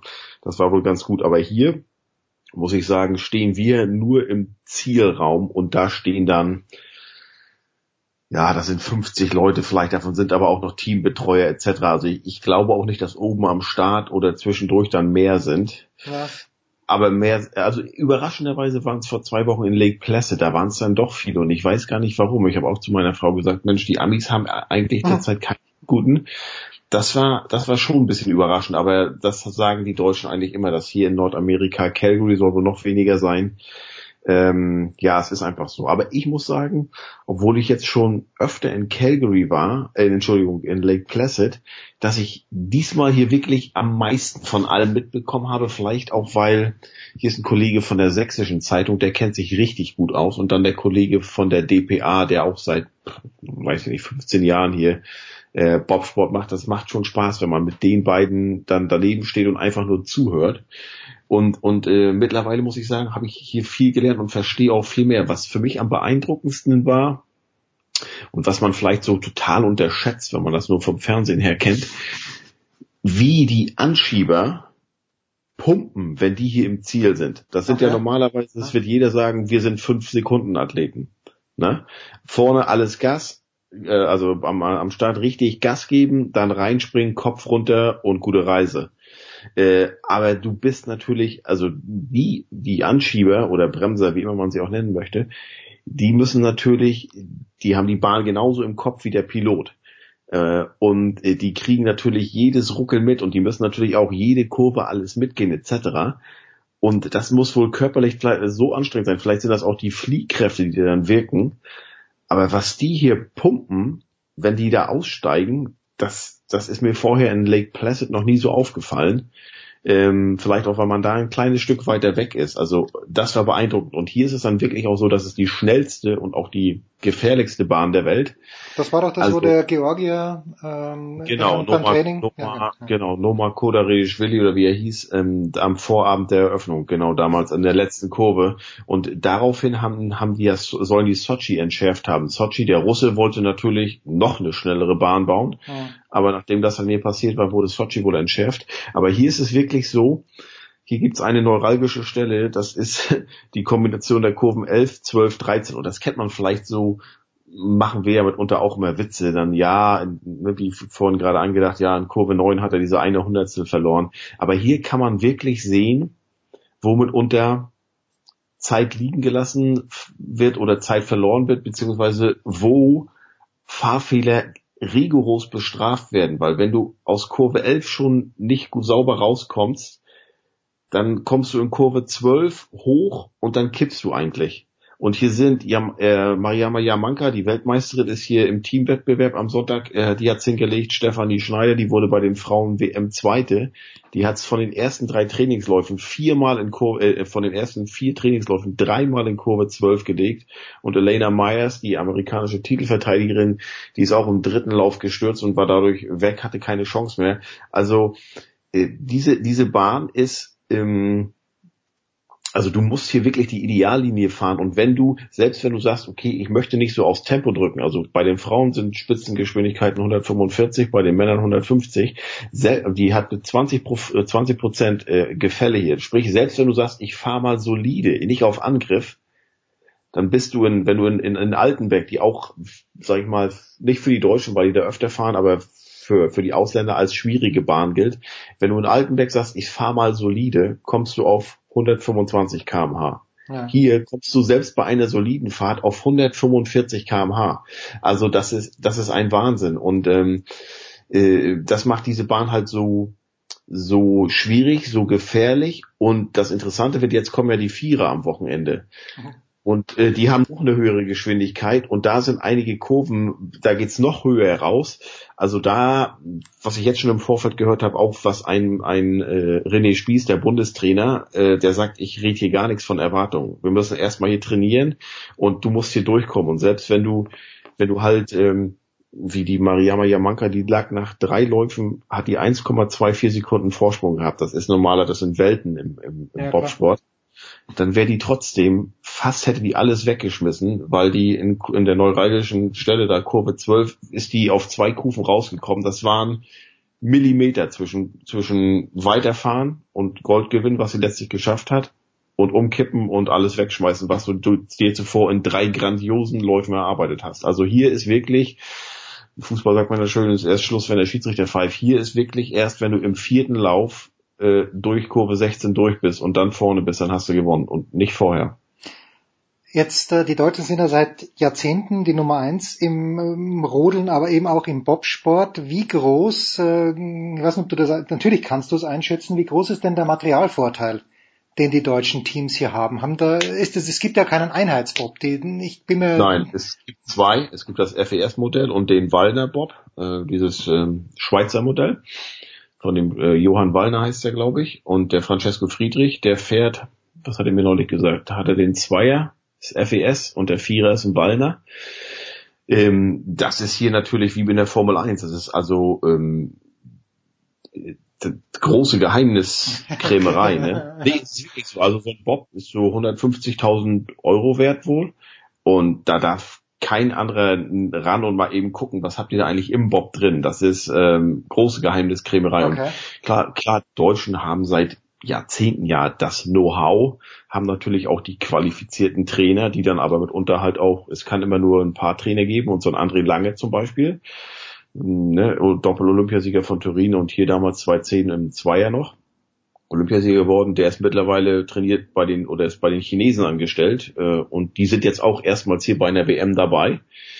Müssen natürlich noch reichlich lernen, aber die haben halt noch drei Jahre Zeit und wollen dann in Peking dabei sein. Ne? Genauso wie die Koreaner, die waren ja vorher auch nie da und dann kam Pyeongchang und da wussten sie, okay, wir müssen da auch was machen. Und ähm, ja, also äh, das, das, das dauert natürlich. Es waren viele, viele Deutsche, die schon immer mal ins Ausland gegangen sind. Ich weiß, Meinhard Nehmer war damals, äh, ist nach Italien gegangen, war ein Amerika-Nationaltrainer. Manuel Machata war erst in China, ist jetzt in Italien. Ist aber sehr interessant. Ich habe so einen Kollegen mal gefragt, ob man mit dem André Lange, ist ja ein interessanter Bobfahrer, äh, ob man mit dem mal sprechen könnte. Und da sagten die gleich, du, der muss beim, bei der chinesischen Pressetante erstmal anfragen, ob er da was sagen darf. Und die will genau wissen, welche Fragen der da beantworten soll. Also da sind wir wieder schön wie bei uns früher in der DDR. Diese Kontrolle der Medien und was man da sagen darf und was nicht. Das fand ich ganz interessant. Übrigens ganz, ich weiß nicht, ob du es gelesen hast, aber ganz witzig am Wochenende in der Süddeutschen Zeitung ein Bericht über einen garmischer Skilehrer, der äh, in China ein Casting, also der hat äh, Leute geschickt bekommen. In China ist ein Casting durchgeführt worden. Ich meine, er war auch dabei. Und die soll er für die alpinen Skiwettbewerbe so fit machen für 2022, dass die genug FIS-Punkte davor haben, dass sie starten können. Äh, ja, kannst, kannst, kannst, du, kannst du dir vorstellen, wie das aussieht? Ich meine, ich, wir wissen ja alle, wie die chinesischen Turnerinnen und Turmspringer ja. und so getrimmt werden. Ich habe das mal, es gab in Rostock immer, ich weiß nicht, ob das noch gibt, den Springertag, da habe ich mal Fernsehen gemacht und da hast du mal gesehen, wie die, ich weiß gar nicht, wie alt waren die, waren, das sind ja normalerweise für Erwachsene, aber die chinesischen Mädels, die waren da zwölf oder dreizehn, wie die da beim Aufwärmen von der Trainerin, ähm, also vorgedehnt wurden, das war ein war ein Wahnsinn, aber da ist ja wirklich so. Also okay, ist ja auch nichts Neues, wissen wir auch. Ne? Also wenn wenn du es nicht wirst, das gibt tausend andere, äh, die das dann machen wollen, dann ne und wie es halt so ist, dann wo gehobelt wird, fallen Späne. Also da da ist halt der Verschleiß wahrscheinlich ein bisschen größer, aber es ist halt auch glaube noch mental noch eine andere Einstellung für die. Also da ist ja mitunter, wie es bei uns früher in der DDR war, der Sport ist die Chance mal was zu sehen, in der Welt herumzukommen. Und dann nimmt man schon mal Schmerzen und Demütigungen etc. auf sich, ne? Ja. Aber für die Deutschen am Wochenende das, das abzuschließen, ähm, bei den Damen gewonnen, bei den Herren gewonnen, äh, alles Eitel Ähm, ja, und jetzt müssen wir mal sehen, ähm, Vierer, wie gesagt, das kann man hier nicht voraussagen. Das war aber um nochmal. Lass mich, lass mich ganz kurz, ganz kurz zwischenfallen. Beim Vierer, ich könnte mir vorstellen, ich meine, da sitzen ja doppelt so viele Menschen drinnen. Ist die Bahn dann komplett ramponiert nach einem Lauf und wie wird die wieder, wie wird die wieder nee, fertig gemacht? Nee, ähm, also hier sind, was wir hier im Teamwettbewerb, äh, Teamwettbewerb ist ja ähm, Skeleton und Bob kombiniert am Sonntag, da hat der DPA-Kollege gesagt, eigentlich hättest du es abbrechen müssen. Da waren so viele okay. Bobs gestürzt, ähm, es ist ja auch ein nicht olympischer Wettbewerb, die haben es dann trotzdem durchgebracht und Deutschland 2 hat gewonnen. Ähm, äh, da sind schon, es kommt immer darauf an, wie sie stürzen, aber teilweise sind da schon ganz schöne Kratzer, finde ich, in der Bahn drin. Und, und äh, ich weiß, in Oberhof oder so mittlerweile darf da ja kein Bob mehr gefahren werden. Da hatten sich die, die Rodler beschwert, wenn die Vierer-Bobs da waren, äh, die, die kratzen da natürlich schon ganz schön, ne? Ähm, aber also bislang die war die Bahn ist, ist ist super hier. Das Wetter ist auch super, muss man sagen. Nachts halt richtig kalt. Tagsüber scheint die Sonne hier und wenn dann mal so die Sonne zu lange auf der so einer Kurve ist, dann wird die Kurve halt abgedeckt mit weißer Plane, dass das Eis dann auch okay ist. Also die kommen alle hier nach wie vor auf ihre mega Geschwindigkeiten. Also das Eis ist wirklich kein Problem, trotz der vielen Stürze. Ist noch da? Jens? So, und wer uns kennt, der weiß, über Bob und Rodeln, äh, wir sind nicht die größten Freunde hier bei Sportradio 63. Aus ökologischer Sicht, was das Rodeln und Bobfahren angeht, aber mit Heiko plaudern wir natürlich sehr gerne drüber. Ich fand es letzte Woche abschließend, Heiko, natürlich noch ganz lässig, dass du zuerst einen Tweet darauf hinweist, wegen Leon Dreiseiten, und plötzlich schien mir, dass alle auf diesen Bandwagon, auf den Older Bandwagon aufspringen und dann plötzlich auch feststellen, hoppla, der Junge kann ja was. Hat, hat dich das auch gewissermaßen ein kleines bisschen erheitert? Ähm, ja, aber es war ja nicht viel. Also es, es wird ja nach wie vor, glaube ich, in Deutschland über so viele andere Sachen diskutiert und äh, ich mache das ja auch nicht, um den Leon da berühmter zu machen, weil Nein, aber wir bewegen uns ja, wir bewegen uns ja nach wie vor in der Eishockeyblase. Also der hat jetzt Stand Montag, hat heute wieder sein 41. Tor gemacht, ist jetzt Zweiter in der Torschützenliste, hat auch noch einen Assist wieder gemacht. Der ist auf, ähm, sag ich mal, Tempo mehr als 50 Tore.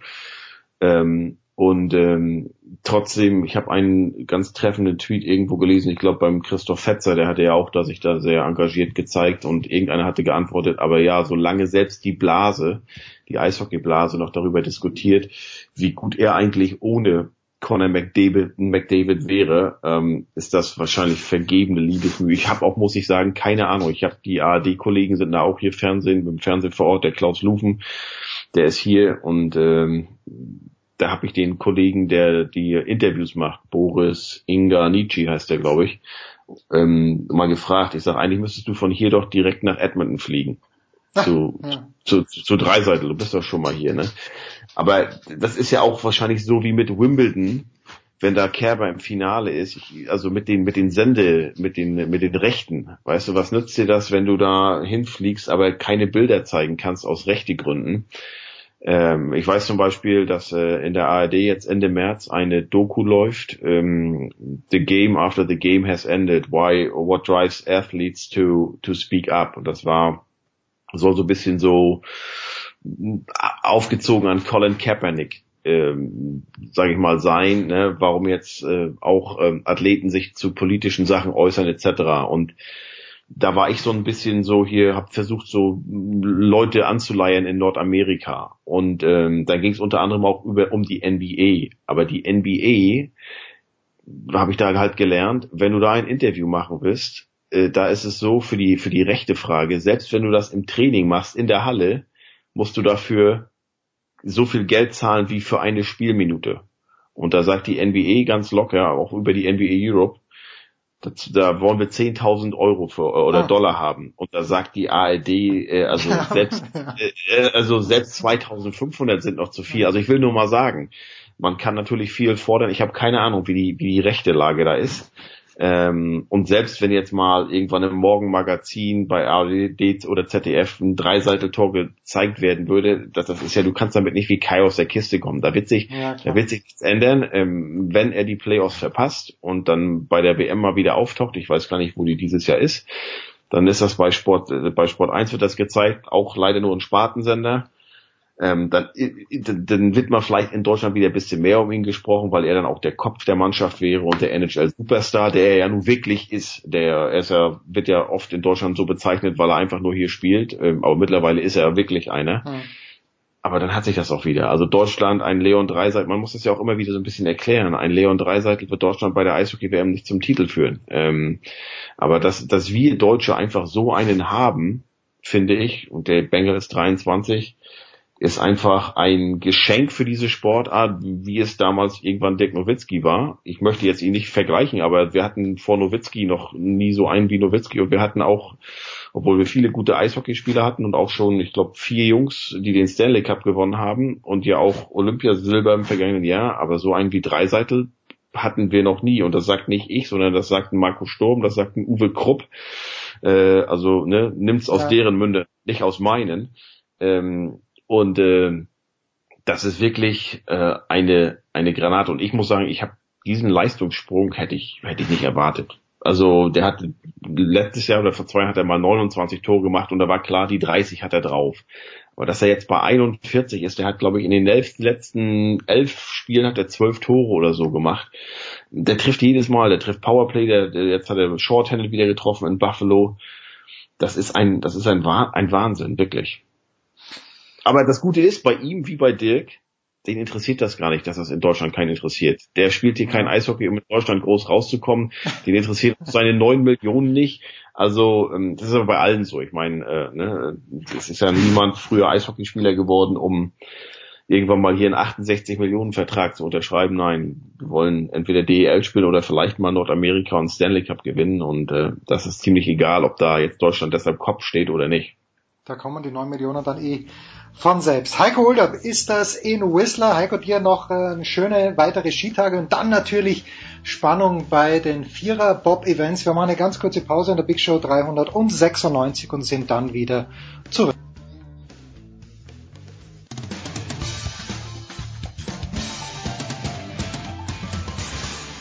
Servus, hier ist der Fahrer Sultan, der Ironman-Sieger von Hawaii von 2005 und ihr hört Sportradio 360.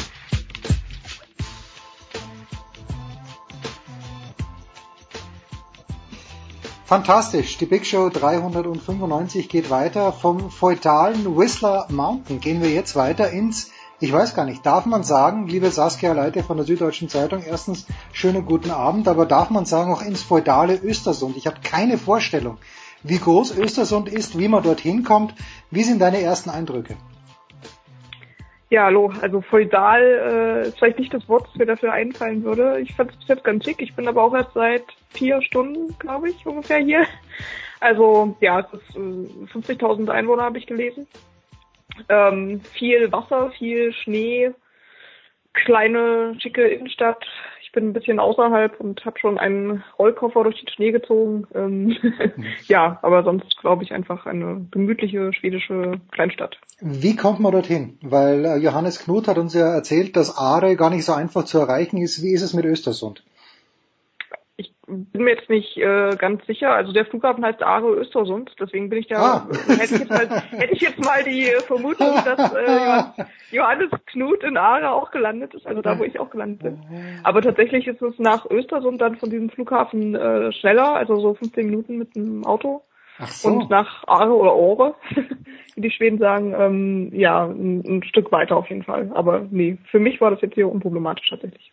Alles gut. Na, das ist äh, die große Freude. So, dann hast ja. du äh, ja vor am Montag, meine ich, war schon, hast du den aktuellen Wetterbericht aus Östersund gepostet und ich meine sinngemäß dazu geschrieben. Und übrigens äh, erinnere mich bitte dran, apropos Twitter, du hast zwei überragende Fotos getweetet äh, in dieser Woche. Aber du hast dazu geschrieben, wer, im, wer Pyeongchang, Pyeongchang überlebt hat, der für den ist Östersund kein Problem. Was hast du nach Östersund mitgenommen? Dass du dir in Pyeongchang angelernt hast im Grunde genommen oder dort gekauft hast, damit du nicht frieren wirst? Ja, also äh, die ganze Winterausstattung äh, sozusagen wurde ja in, bei Olympia schon äh, ja auf die Probe gestellt und was ich da an Kombinationen eigenen Schichtsystem ist natürlich immer ganz wichtig. Dann diese ja, Heatpacks, die es äh, bei Olympia gab vom Veranstalter, mhm. gibt es natürlich sonst auch so zu kaufen. Also ich habe so ein paar Teile, die ich mir auf die Füße kleben kann was ganz nett ist. Aber ja, sonst bin ich optimistisch, dass ich auch diese Veranstaltung überleben werde. Das Schöne an dieser Veranstaltung, Saskia, korrigiere mich bitte, wenn ich komplett falsch liege. Ähm, war das bei den Biathleten nicht auch so, dass die, um es den europäischen TV-Konsumenten recht zu machen, zu unmenschlichen Zeiten gelaufen sind? Ich glaube, zumindest in dieser Hinsicht äh, dürfte dir es in Östersund besser gehen. Genau, also das kann man auf jeden Fall so sagen. Und dann ist es ja auch schon mal gut, wenn man hier nicht äh, ja die Nacht sozusagen dann nochmal miterleben muss, wo es dann nochmal kälter wird. Also ja, da ist man jetzt, da sind Athleten und ähm, Betreuer und äh, dann natürlich auch die Medienmenschen äh, natürlich froh, dass das jetzt hier andere Verhältnisse sind. Leute, die Biathlon nur oberflächlich betrachten, so wie ich, fragen sich natürlich, äh, kann Magdalena Neuner alle Wettbewerbe gewinnen? Nein, fragen Sie sich nicht.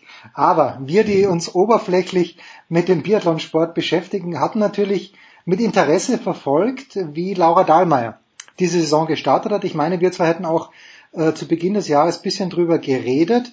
Wie viel Druck lastet denn aus deiner Sicht auf Laura Dahlmeier? Die, ja, wie, wie geht's ihr? Wie viel Druck lastet auf ihr?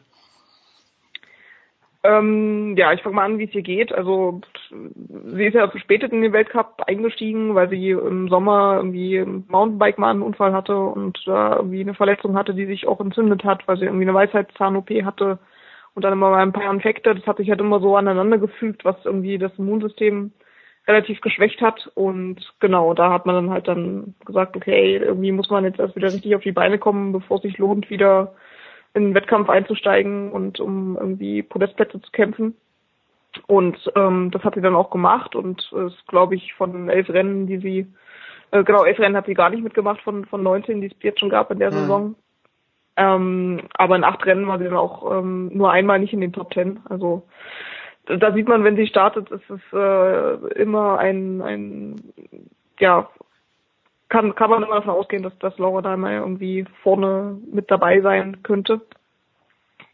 Wäre das Argument nicht ein bisschen nachvollziehbar? Laura Dahlmeier ist, äh, gab es nicht diese eine Weltmeisterschaft, ich, ich fische jetzt ein kleines bisschen im, im Seichten, aber du weißt, genau dort fühle ich mich zu Hause. Äh, ich meine, dass Laura Dahlmeier doch bei einer Weltmeisterschaft mal fünf Goldmedaillen gewonnen hat, oder waren es nur mhm. vier, und dann hat sie äh, bei Olympia mehrere Goldmedaillen gewonnen. Diese, diese Geschichte mit dem Druck, könnte es nicht auch sein, dass jemand wie Laura Dahlmeier, die, die alles gewonnen hat, komplett unbelastet in solche Weltmeisterschaften geht? Oder funktioniert ein Spitzensportler nach deiner Erfahrung nicht so? Genau, das wollte ich jetzt auch noch äh, ansprechen. Also ich glaube gar nicht, dass sie jetzt hier so viel Druck hat, ehrlich gesagt, weil sie hat äh, eigentlich auf, auf der WM-Ebene sozusagen schon fast alles gewonnen, außer glaube ich Sprint Gold. Hm. Ähm, aber sonst in allen Wettbewerben ja das erreicht, was man erreichen kann. Äh, bei Olympia hat sie ihre Medaillen geholt. Ähm, jetzt hat sie eine Saison, wo sie irgendwie im Gesamtweltcup auf Platz 19 steht, eben durch die Ausfälle, ja. Und dass sie, sie hat glaube ich ein Rennen nur gewonnen. Ja. Ähm, also sie ist da auch gar nicht jetzt so die, auf die alle schauen. Aus deutscher Sicht natürlich schon. Ähm, logisch durch die durch die Vergangenheit und durch das, was sie dann auch kann, wenn sie rennt. Aber also was den Druck angeht, tatsächlich, weil sie eben ein bisschen aus dem Fokus raus war jetzt auch diesen Winter, ähm, glaube ich nicht, dass sie das belastet wird. Die große Preisfrage ist, auf wen schauen dann alle? Wenn man nicht auf Laura Dahlmeier schaut, auf wen schaut die Biathlon-Welt bei den Damen? Wer sind die ja, also Favoritinnen, ja, wollte ich glaube ich fragen. Ja, ja, ich, hab, ich, hab, ich habe das äh, antizipiert.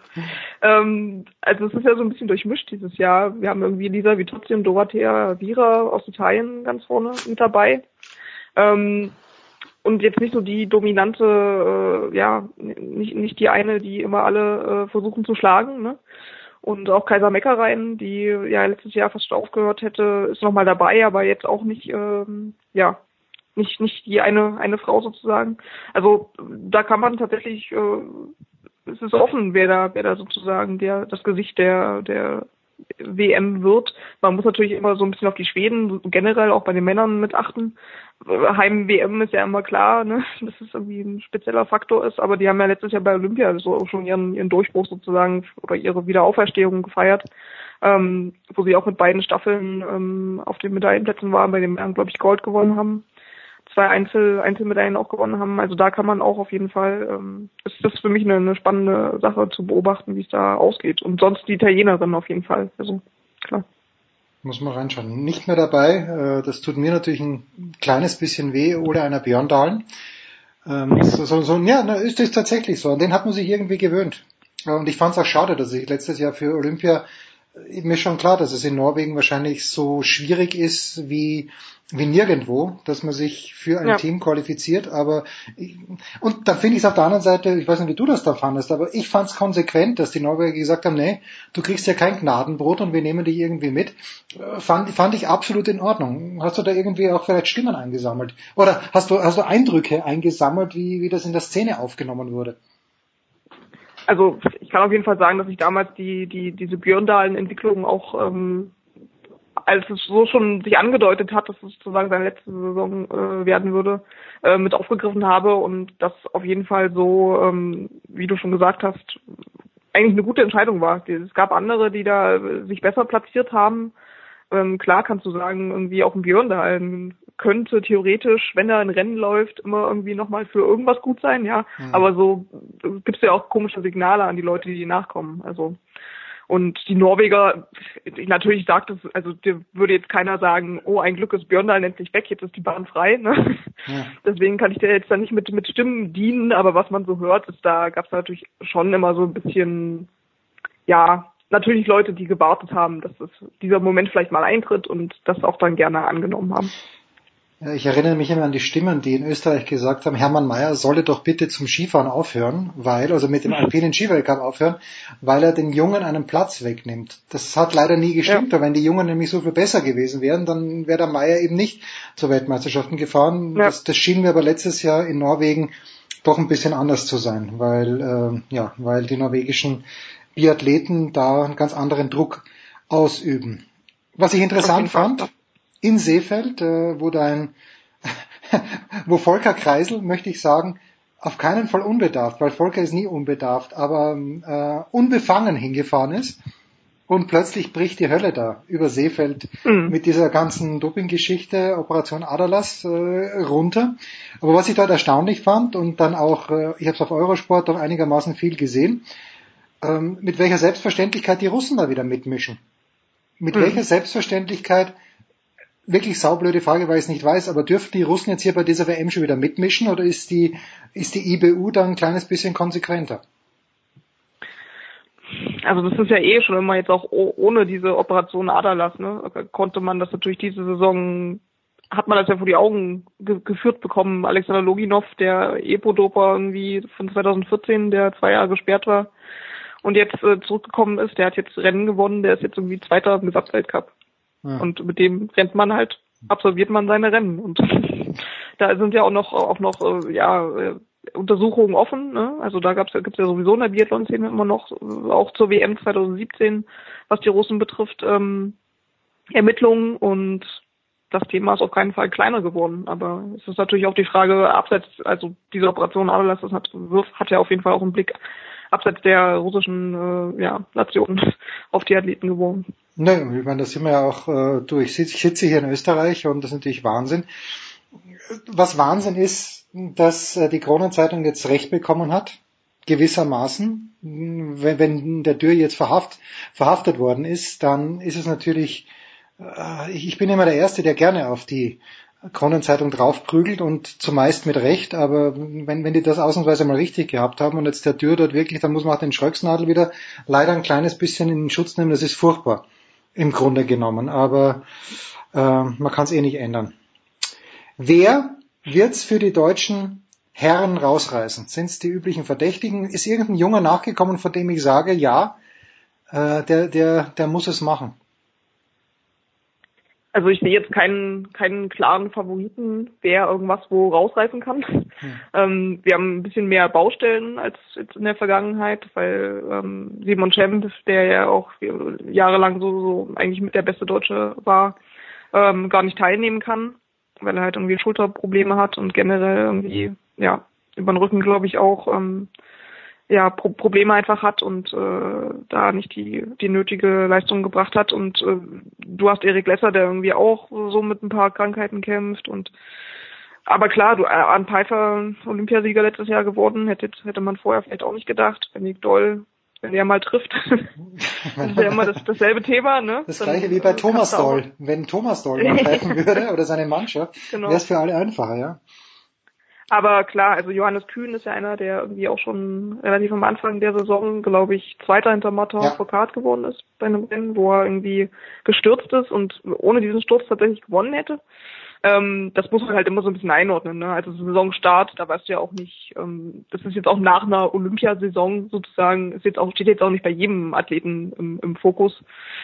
Ähm, aber trotzdem, das war eine gute Leistung und das glaube ich jetzt auch von den Jungen, wenn man jetzt da Roman Rees und Philipp Navrat, die da jetzt auch noch mitgefahren äh, sind nach Östersund, wenn man die alle dreimal sich anguckt, dann ist der Kühn im Weltcup am besten platziert gerade und äh, hatte irgendwie auch so, so ein paar Jahre lang auch mit, mit sehr schwerwiegenden ähm, Schulterproblemen, wenn ich mich richtig erinnere, zu kämpfen und da kann man ja schon erklären, also er ist ja glaube ich jetzt auch nicht mehr einer der Jüngsten warum das halt vielleicht bei manchen einfach ein bisschen dauert, bis sie dann in Erscheinung treten. Und da bin ich tatsächlich gespannt, ob er äh, ja das bei der WM nutzen kann, dass er da jetzt auch eine, eine Chance kriegt.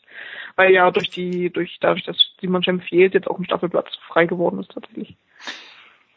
Ist, du bist ja in der Biathlon-Szene jetzt doch schon ein paar Jahre dabei und ich kann mir vorstellen, dass du gute Kontakte zur deutschen Mannschaft sowieso hast, zu, zu den Coaches, zu den Läufern. Aber wie ist das mit jemand wie Johannes Tinius Bö? Der hat heuer, wenn ich es richtig gesehen habe, 12 von 16 Rennen gewonnen, was absolut mhm. absurd ist. Das ist, äh, ja, das ist Michaela Schifrin im alpinen Ski, Skilauf. Kommt man an jemanden, wie, wie funktioniert das dann nach einem Weltcup? äh, in, in Ruppolding sitzt dann der, der, der Bö dort und gibt eine ganz normale Pressekonferenz, so wie man es vom Tennis oder vom Skifahren kennt, oder gibt's gibt's da Presserunden für die internationale Presse? Wie kommt man ran an jemanden wie Bö? Hat er irgendwas zu sagen, der Bö? Beim Foucault könnte ich mir vorstellen, der hat was zu sagen, aber hat der Bö was zu sagen? Das ist jetzt eine Frage, glaube ich, die jeder äh, Journalist wahrscheinlich für sich selber beantworten will, was er, was er ihn fragen will, was er von ihm wissen will und ob er dann was zu sagen hat. Tatsächlich, ja, Foucault ist natürlich einer, der aber auch Grund auf seiner Stellung im, im Weltcup und was er da geleistet hat, natürlich auch zu Doping-Themen oder so mal was sagt. Ne? Ja. Macht jetzt Johannes Bö vielleicht nicht gleich, also das, das muss man dann auch beachten, aber also äh, generell vom, vom Prozedere hast du tatsächlich einfach ganz normale Pressekonferenzen nach den Rennen. Das ist auch da gefühlt für die Athleten, ähm, also ich habe das Gefühl, dass das für die unspektakulärer ist mhm. als für alle Leute drumherum. Okay. Die laufen halt ihre Rennen und dann ist halt das und nächste Woche ist halt, oder morgen ist halt dann wieder ein anderes Rennen und so arbeitet man sozusagen den ähm, ja, Zeitplan ab. Und äh, was, was wolltest du jetzt noch wissen? Nee, ist alles gut. Ich wollte nur wissen, ob der Bö was zu sagen hat, aber das kommt dann wahrscheinlich so. auf, die, auf, die, Fragen drauf an. Ich, ich stelle mir den eher als stillen ja. Zeitgenossen vor und vor Kart stelle ich mir halt als großgoscherten, aber natürlich völlig zu Recht großgoscherten Franzosen vor. Na, so still ist der Bö auch nicht. Ist halt so ein bisschen der Scherzkeks, sag ich ah, okay. mal, mit seinem Bruder okay. zusammen machen sie da. Also die Norweger sind schon so ein Haufen, okay. den man äh, manchmal vielleicht auch nicht so ernst nehmen sollte. So, ich habe noch drei ganz, ganz schwierige Fragen. Zum einen, oh nein. warum gibt es, nee, nicht warum, warum, welche Rasse, ich frage so, welche Rasse ist der Haushund? Äh, und die zweite Teilfrage, warum ist in deinem Hotelzimmer kein WLAN erlaubt?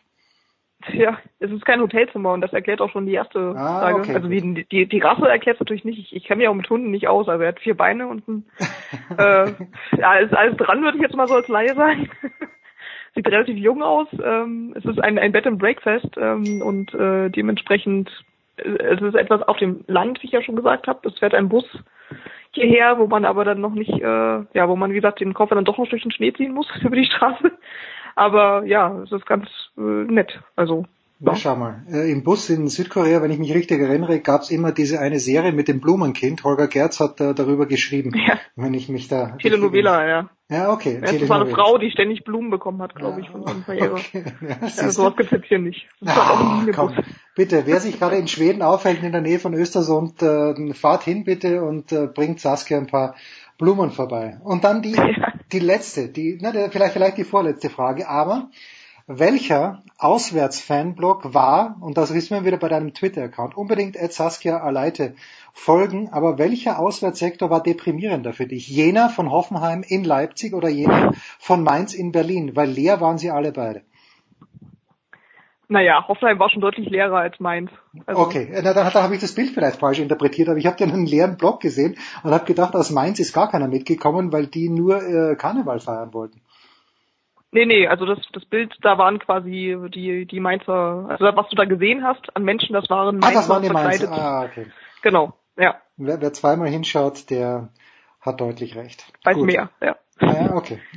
Dann, äh, Saskia, was ist die realistische Erwartung? Was, was hast du von den, von den Trainern, von vielleicht Alfons Hörmann, wenn der denn dort ist oder hinkommt? Braucht im Grunde genommen keiner, aber was ist die realistische Erwartung? Zwei Goldmedaillen oder gibt's diese Medaillenziele gar nicht mehr? Also das müsste ich jetzt auch erstmal noch, äh, noch mal nachlesen, ob jetzt die Deutschen selber irgendwelche Medaillenziele ausgesprochen haben. Ähm, also realistisch sicherlich, dass Laura Dahlmeier ein bis zwei Einzelmedaillen holt, wie immer die aussehen werden. Ähm, darüber hinaus würde ich mich tatsächlich auf nichts festlegen. Also die Staffeln sind. Was ist mit der Damenstaffel, die ja bei Olympia neunte, siebte irgendwie komplett hm. ab, abgeschlagen. Achte, glaube ich, ja. Achte, ja, siehst du, hm. irgend, irgendwo dazwischen halt. Äh, das war schon, das war für mich die größte Überraschung eigentlich in den ganzen Biathlon-Bewerben. Ja. Ja, aber so kann es immer sein. Also es ist, es ist jetzt immer so eine unbefriedigende Antwort, ne, wenn man sagt, da kann alles passieren. Nein. Aber es ist halt so, du hast, du hast halt nicht die eine, und es sind halt auch die Deutschen in diesem Jahr nicht. Wenn du siehst, zwei Italienerinnen führen den Weltcup an. Hm. Und die erste Deutsche kommt, glaube ich, auf Platz 8 mit äh, nee, Platz 11 sogar, Franziska, Franziska Hildebrand. Ja, dann ist die Prognose relativ äh, einfach, warum die Deutschen da jetzt nicht mehr unbedingt zu den Goldfavoriten gehören. Aber klar, Medaillen sind immer möglich.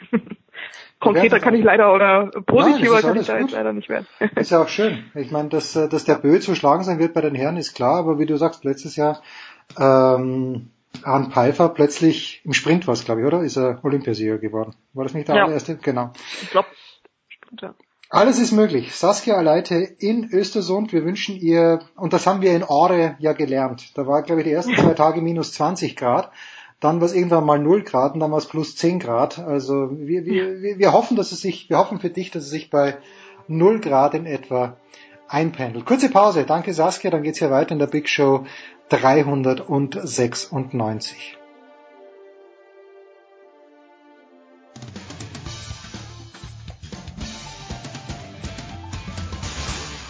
Servus, da ist der Andi Heidermauer und ich höre Sportradio 360.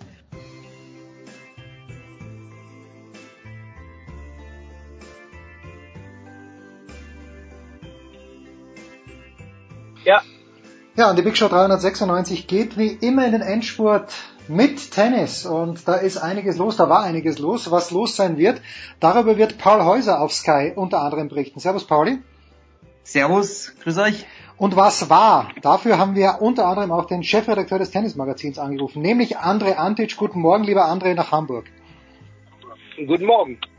André, am vergangenen Samstag hat Roger Federer das 100. Turnier seiner Karriere gewonnen. Er hat es in Dubai getan bei einem ATP Tour 500 Turnier und hat danach sinngemäß gesagt, äh, man sollte nicht allzu viel oder es wird viel zu viel Wert auf die Grand Slams gelegt.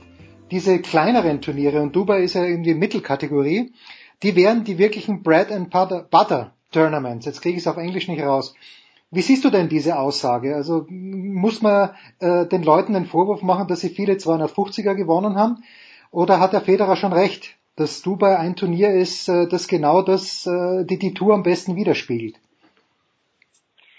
Federer ist der perfekte Diplomat. Der sagt eigentlich immer das, äh, auch was die, die Leute vor Ort hören wollen. Und er macht das sehr charmant und, und sehr, äh, wie gesagt, diplomatisch. Ähm, bei den Grand Slams wird er auch sagen, dass die Grand Slams die Eckpfeiler sind und die 250er, wenn er denn eins spielt, wird er auch sagen, dass die ihre absolute Berechtigung haben. Ähm, also da auf dem äh, Parkett erwischt man Federer nicht. Er sagt ja immer das Richtige. Adrian, du hast ihn durchschaut. Das ist großartig. Finde ich schön.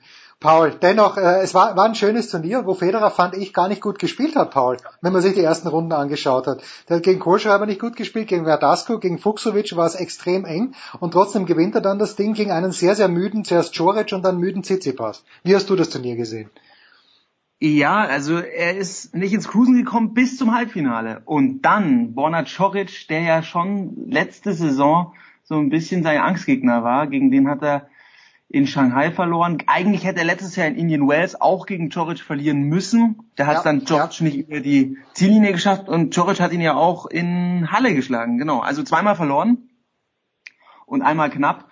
Und dann entledigt er sich dem 6-2, 6-2 und da hat er ihn einfach überpowert. Und das war dann auch, also was mir da besonders gut gefallen hat, war die Vorhand bei Federer. Die Vorhandwaffe ist wieder voll da. Da hatte er Probleme letzte Saison. Das Handgelenk hat er ja selber dann thematisiert, dass das ab Wimbledon, dass er da Schmerzen hatte. Und das lief dann schon wieder richtig gut und das Finale gegen Tsitsipas war eine glatte Eins. Also äh, sensationell gespielt von, von Federer. Einmal kurz beim Aufschlag so ein bisschen gewackelt, als er zum Satzgewinn im ersten Satz aufgeschlagen hat. Tsitsipas hat auch richtig gut gespielt. Da waren ein paar so spektakuläre Punkte dabei. Im Endeffekt 6-4, 6-4. Der Maestro, der ist wieder ziemlich da und geht jetzt wirklich mit einem guten Gefühl ins erste Masters-Turnier rein. Er ist an Position 4 gesetzt, André, aber nochmal zurück zu diesem Finale. Ich habe ein sehr, sehr schönes Tennismatch gesehen, weil äh, für mich Tsitsipas, was das Spielerische angeht, eigentlich ein legitimer Nachfolger ist von Federer. Wir wollen ihm jetzt nicht die Latte so hochlegen, dass wir sagen, er muss 20 Majors gewinnen und 100 Turniere auf der Tour. Aber sieht man nicht an Stefanos Tsitsipas, André, dass es eben auch anders geht, dass man nicht von der Grundlinie beidhändig auf jede Kugel draufprügeln muss? Auf jeden Fall. Also ich war auch schwer begeistert. Mir hat dieses Finale richtig Spaß gemacht. Ich würde sogar sagen, es war eins der Top-Matches 2019. Ich wüsste gar nicht so viele, die mir da einfallen. Also ich fand es richtig, richtig gutes Tennis. Dieser Tsitsipas, der macht richtig Spaß. Vor allen Dingen, der hat ja so ein bisschen, äh, der feiert ja die Renaissance der einhändigen Rückhand, die wir wahrscheinlich alle so lieben. Äh, wie der die Linie, die runterspielt, wie er damit variieren kann überhaupt. Ähm, von der Power her ähm, muss man ja sagen, dass er in den Federer teilweise da überpowert hat. Also das Spiel macht Spaß, es ist variabel, ähm, ihm fällt was ein. Also da können wir uns noch auf richtig, richtig viel freuen. Ich fand es ganz amüsant, äh, auch bei der Siegerehrung seine, also wie er sich präsentiert hat, sehr lustig, sehr charmant und meinte, er wäre froh, wenn er überhaupt 100 Matches gewinnen würde statt 100 Titel.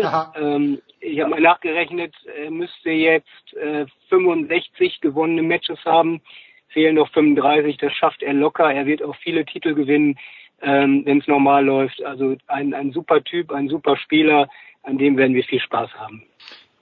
Das Einzige, ich muss den anderen ein kleines bisschen äh, nicht korrigieren, aber ich möchte das Spektrum noch erweitern, Paul, weil ein Match müssen wir schon noch ansprechen aus der vergangenen Woche, äh, war ein bisschen zu spät, aber Rafael Nadal gegen Nick Kyrgios in Acapulco, das war für mich das beste Spiel, das spannendste Spiel in diesem Jahr. Und dann, um es den Bogen gleich ein bisschen weiter zu spannen, Sky hat ja übertragen, das Finale, Alexander Zverev gegen Nick Kyrgios.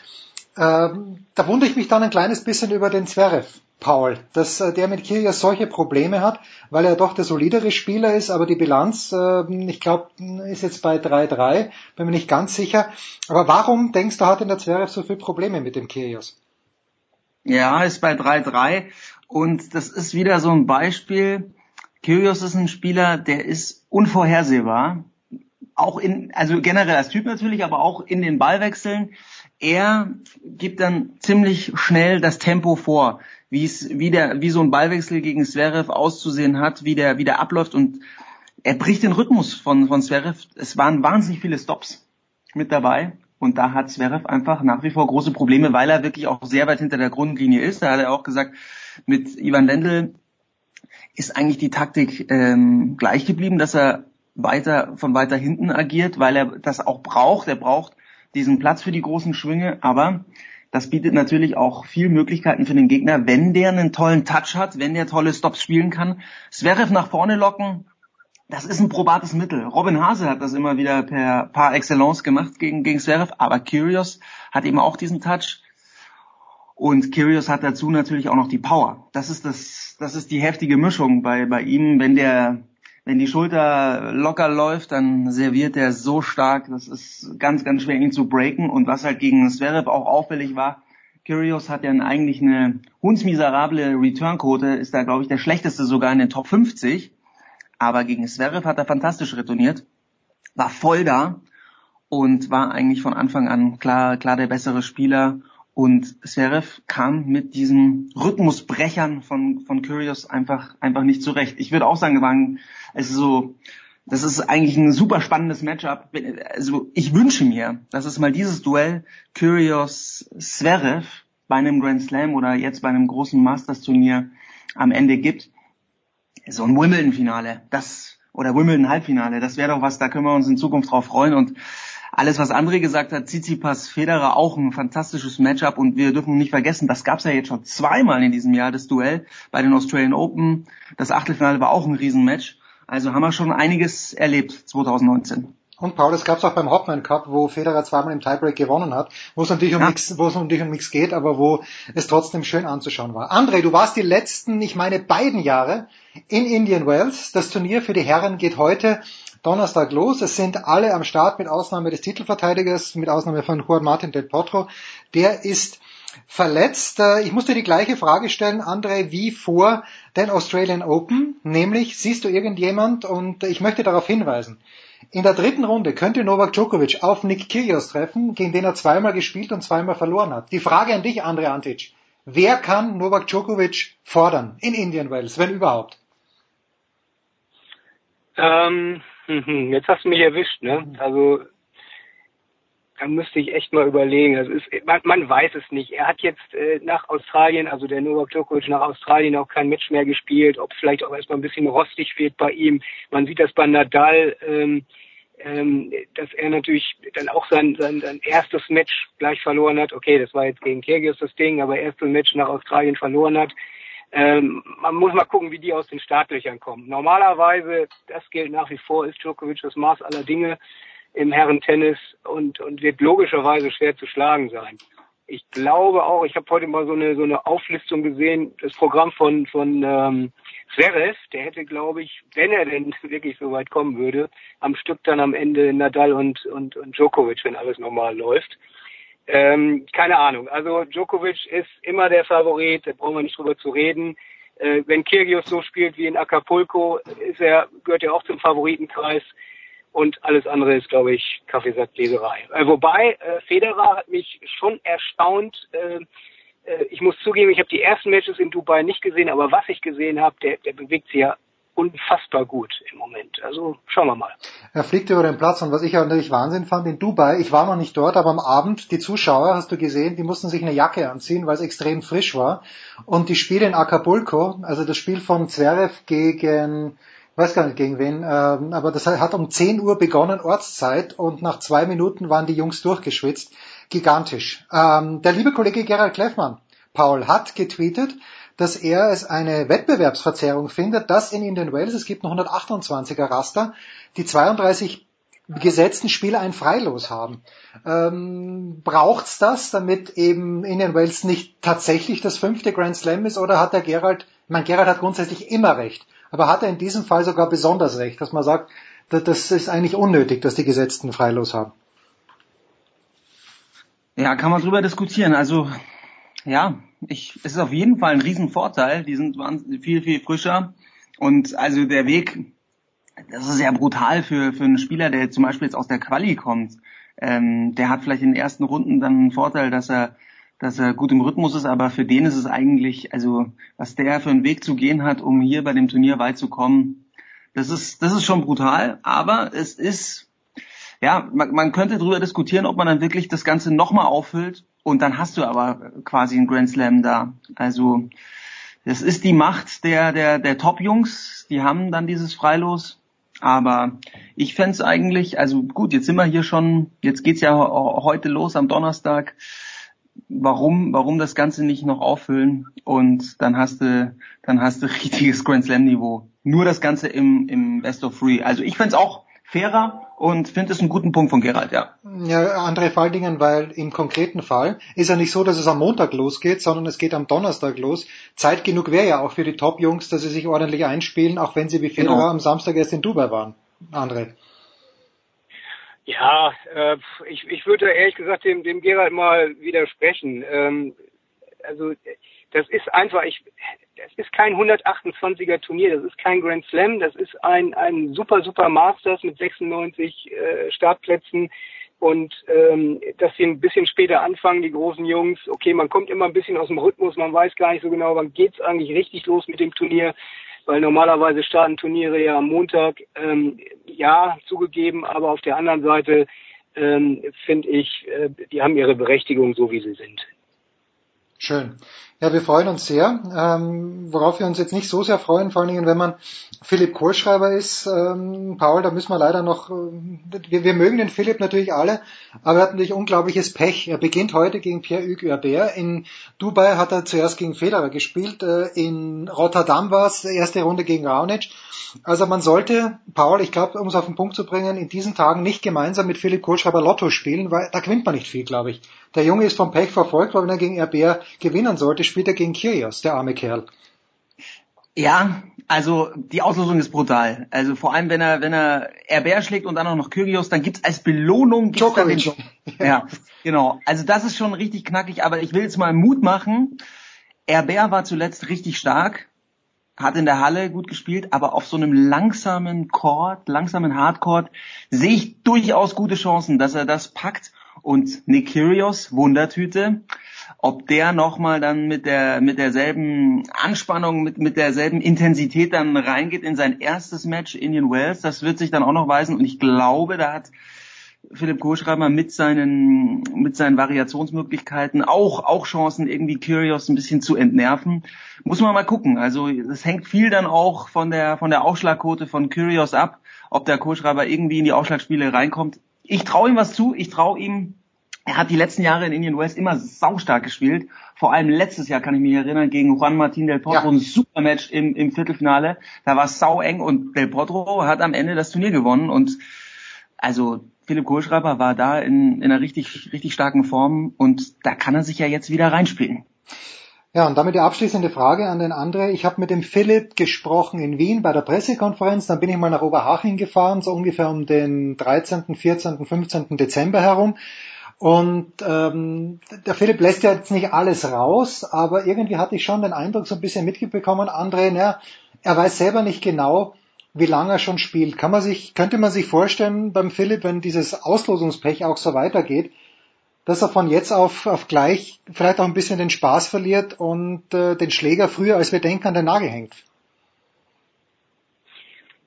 Glaube ich ehrlich gesagt eher nicht. Also ähm, ich, ich, ich glaube, es, es hängt so ein bisschen auch vom Ranking ab. Im Moment ist er 39, also Top 40 Spieler, kommt immer in die Turniere gut rein. Ähm, und, und wird das, das wird er weiter mitnehmen. Wenn er dann irgendwann mal deutlich abfällt im, im Ranking, ist es eine andere Geschichte. Dann, dann ist das vielleicht in der Tat mal so ein Punkt, wo, wo vielleicht äh, Karriereende und sowas ins Spiel kommt. Im Moment glaube ich nicht. Ich, ich muss einfach sagen, Kohlschreiber ist ja auch ein Spieler, der oft irgendwie gescholten wird in Deutschland und vielleicht auch irgendwie für Mittelmaß steht, was im Grunde eine Unverschämtheit ist. Der ist ähm, gefühlt seit 10, 12 Jahren spielt er um die 30, 40, war ja auch mal äh, Top 20, bestes Ranking, glaube ich, 15. Ähm, das ist eigentlich ein, ein, richtig, richtig guter, konstanter Tennisspieler. Und äh, der, der kriegt eigentlich viel zu wenig ähm, da, da zurück, was das angeht. Also auf dem Niveau, man muss sich mal vorstellen, äh, immer bei den großen Turnieren dabei zu sein und da mitzuspielen. Und das über so viele Jahre, ähm, das ist eigentlich bemerkenswert. Er ist kein Federer, das wissen wir alle, aber er ist ehrlich gesagt ein richtig guter Spieler. Und manchmal kriegt man so ein bisschen im Ausland den Spiegel vorgehalten. Ich habe mal mit Brad Gilbert auch über Kohlschreiber gesprochen. Und Brad Gilbert sagt, he's a hell of a player. Also ähm, wir, ähm, das mag vielleicht auch ein bisschen überspitzt sein, aber wir, ähm, wir neigen dazu, schnell die Leute abzuschreiben. Also ich habe jetzt länger nicht auch äh, ausführlich mal mit, mit Philipp Kohlschreiber gesprochen. Ich glaube, ähm, das geht noch eine Weile weiter. Das wäre schön, weil ich habe es im letzten Mal auch gesagt, für mich spielerisch, also was der Philipp alles kann in seinen Variationen, steht für mich eigentlich nur Federer drüber. Natürlich hat er nicht die Power und auch nicht die, äh, die, die Power von einem Del Potro zum Beispiel in der Vorhand äh, und auch vom Nadal, aber was der Philipp alles kann, das ist eine große Freude und da ist der Tsitsipas für mich dann der Next in Line, hinter Federer und Kohlschreiber. So, Paul. Und wann, nicht vergessen, wir haben ja, wir haben ja auch letzte Saison, das ist gar nicht so lange her, gesehen bei den US Open, wen der alles schlagen kann. Er hat Zverev auseinandergenommen. Der hat das Spiel ja. auseinandergenommen von Zverev, ihn in der dritten Runde besiegt. Also der hat noch diese großen Matches, die hat er auch noch drin.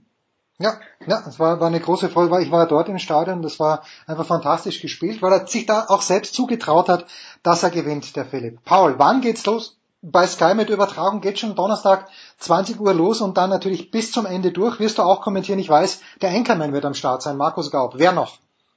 Ja, ich glaube, es sind ganz, ganz viele mit dabei. Ähm, unter anderem aber auch natürlich Marcel wieder und Stefan Hempel. Und ja, ich bin hauptsächlich bei Sky Sport News im Einsatz. Ah. Also ich werde ich werd leider nicht kommentieren können. Aber ich bin auch so ein bisschen auf Abruf, das ist schon okay so, weil äh, bei, bei uns zu Hause, da steht jetzt großer Nachwuchs an. Baby Nummer zwei ist im Anmarsch und deswegen immer so ein bisschen auf Abruf und äh, spannende, spannende Zeiten, nicht nur beim Tennis. Yes, Sir. André. Äh, Uhr. Äh, vollkommen, vollkommen 20 Uhr, okay, gut. Heute geht's los, 20 Uhr, genau. André, du hast uns ja im Nord-Süd-Gipfel gesagt, dass äh, das Tennismagazin in Indian Wells vertreten sein wird. Stimmt das und wer ist denn dort für euch? Nee, da hast du äh, ausnahmsweise äh, ah, Miami. Was, Miami? In Miami sind wir vor Ort. Ah, okay. Das wird der Kollege Yannick Schneider betreuen. Ah, ja. fantastisch. Ja, Miami, da freuen wir uns natürlich auch drauf, einfach weil es auch äh, ein interessantes neues Umfeld gibt. Wer es äh, beim Tennismagazin äh, schon gesehen hat, online oder in anderen Portalen, das schaut richtig frisch aus. Mal schauen, wie es wird. Ich bedanke mich ganz herzlich bei Paul Häuser von Sky und bei André Antic vom Tennismagazin. Das war sie, die Big Show 396. Nächste Woche haben uns einiges vorgenommen, aber ich möchte nicht zu viel verraten, denn es kann ja noch was dazwischen kommen. Mache das gut. Das war die Big Show auf sportradio360.de. Folgen Sie uns auf Twitter, klicken Sie den Gefällt mir-Button auf unserer Facebook-Seite und abonnieren Sie uns via RSS-Feed oder auf iTunes. Die nächste Ausgabe der Big Show gibt es am kommenden Donnerstag. Bis dahin sollten Sie die Zeit nutzen und die weiteren Angebote auf sportradio360.de wahrnehmen. Play Ball! Da ist gar nichts toll!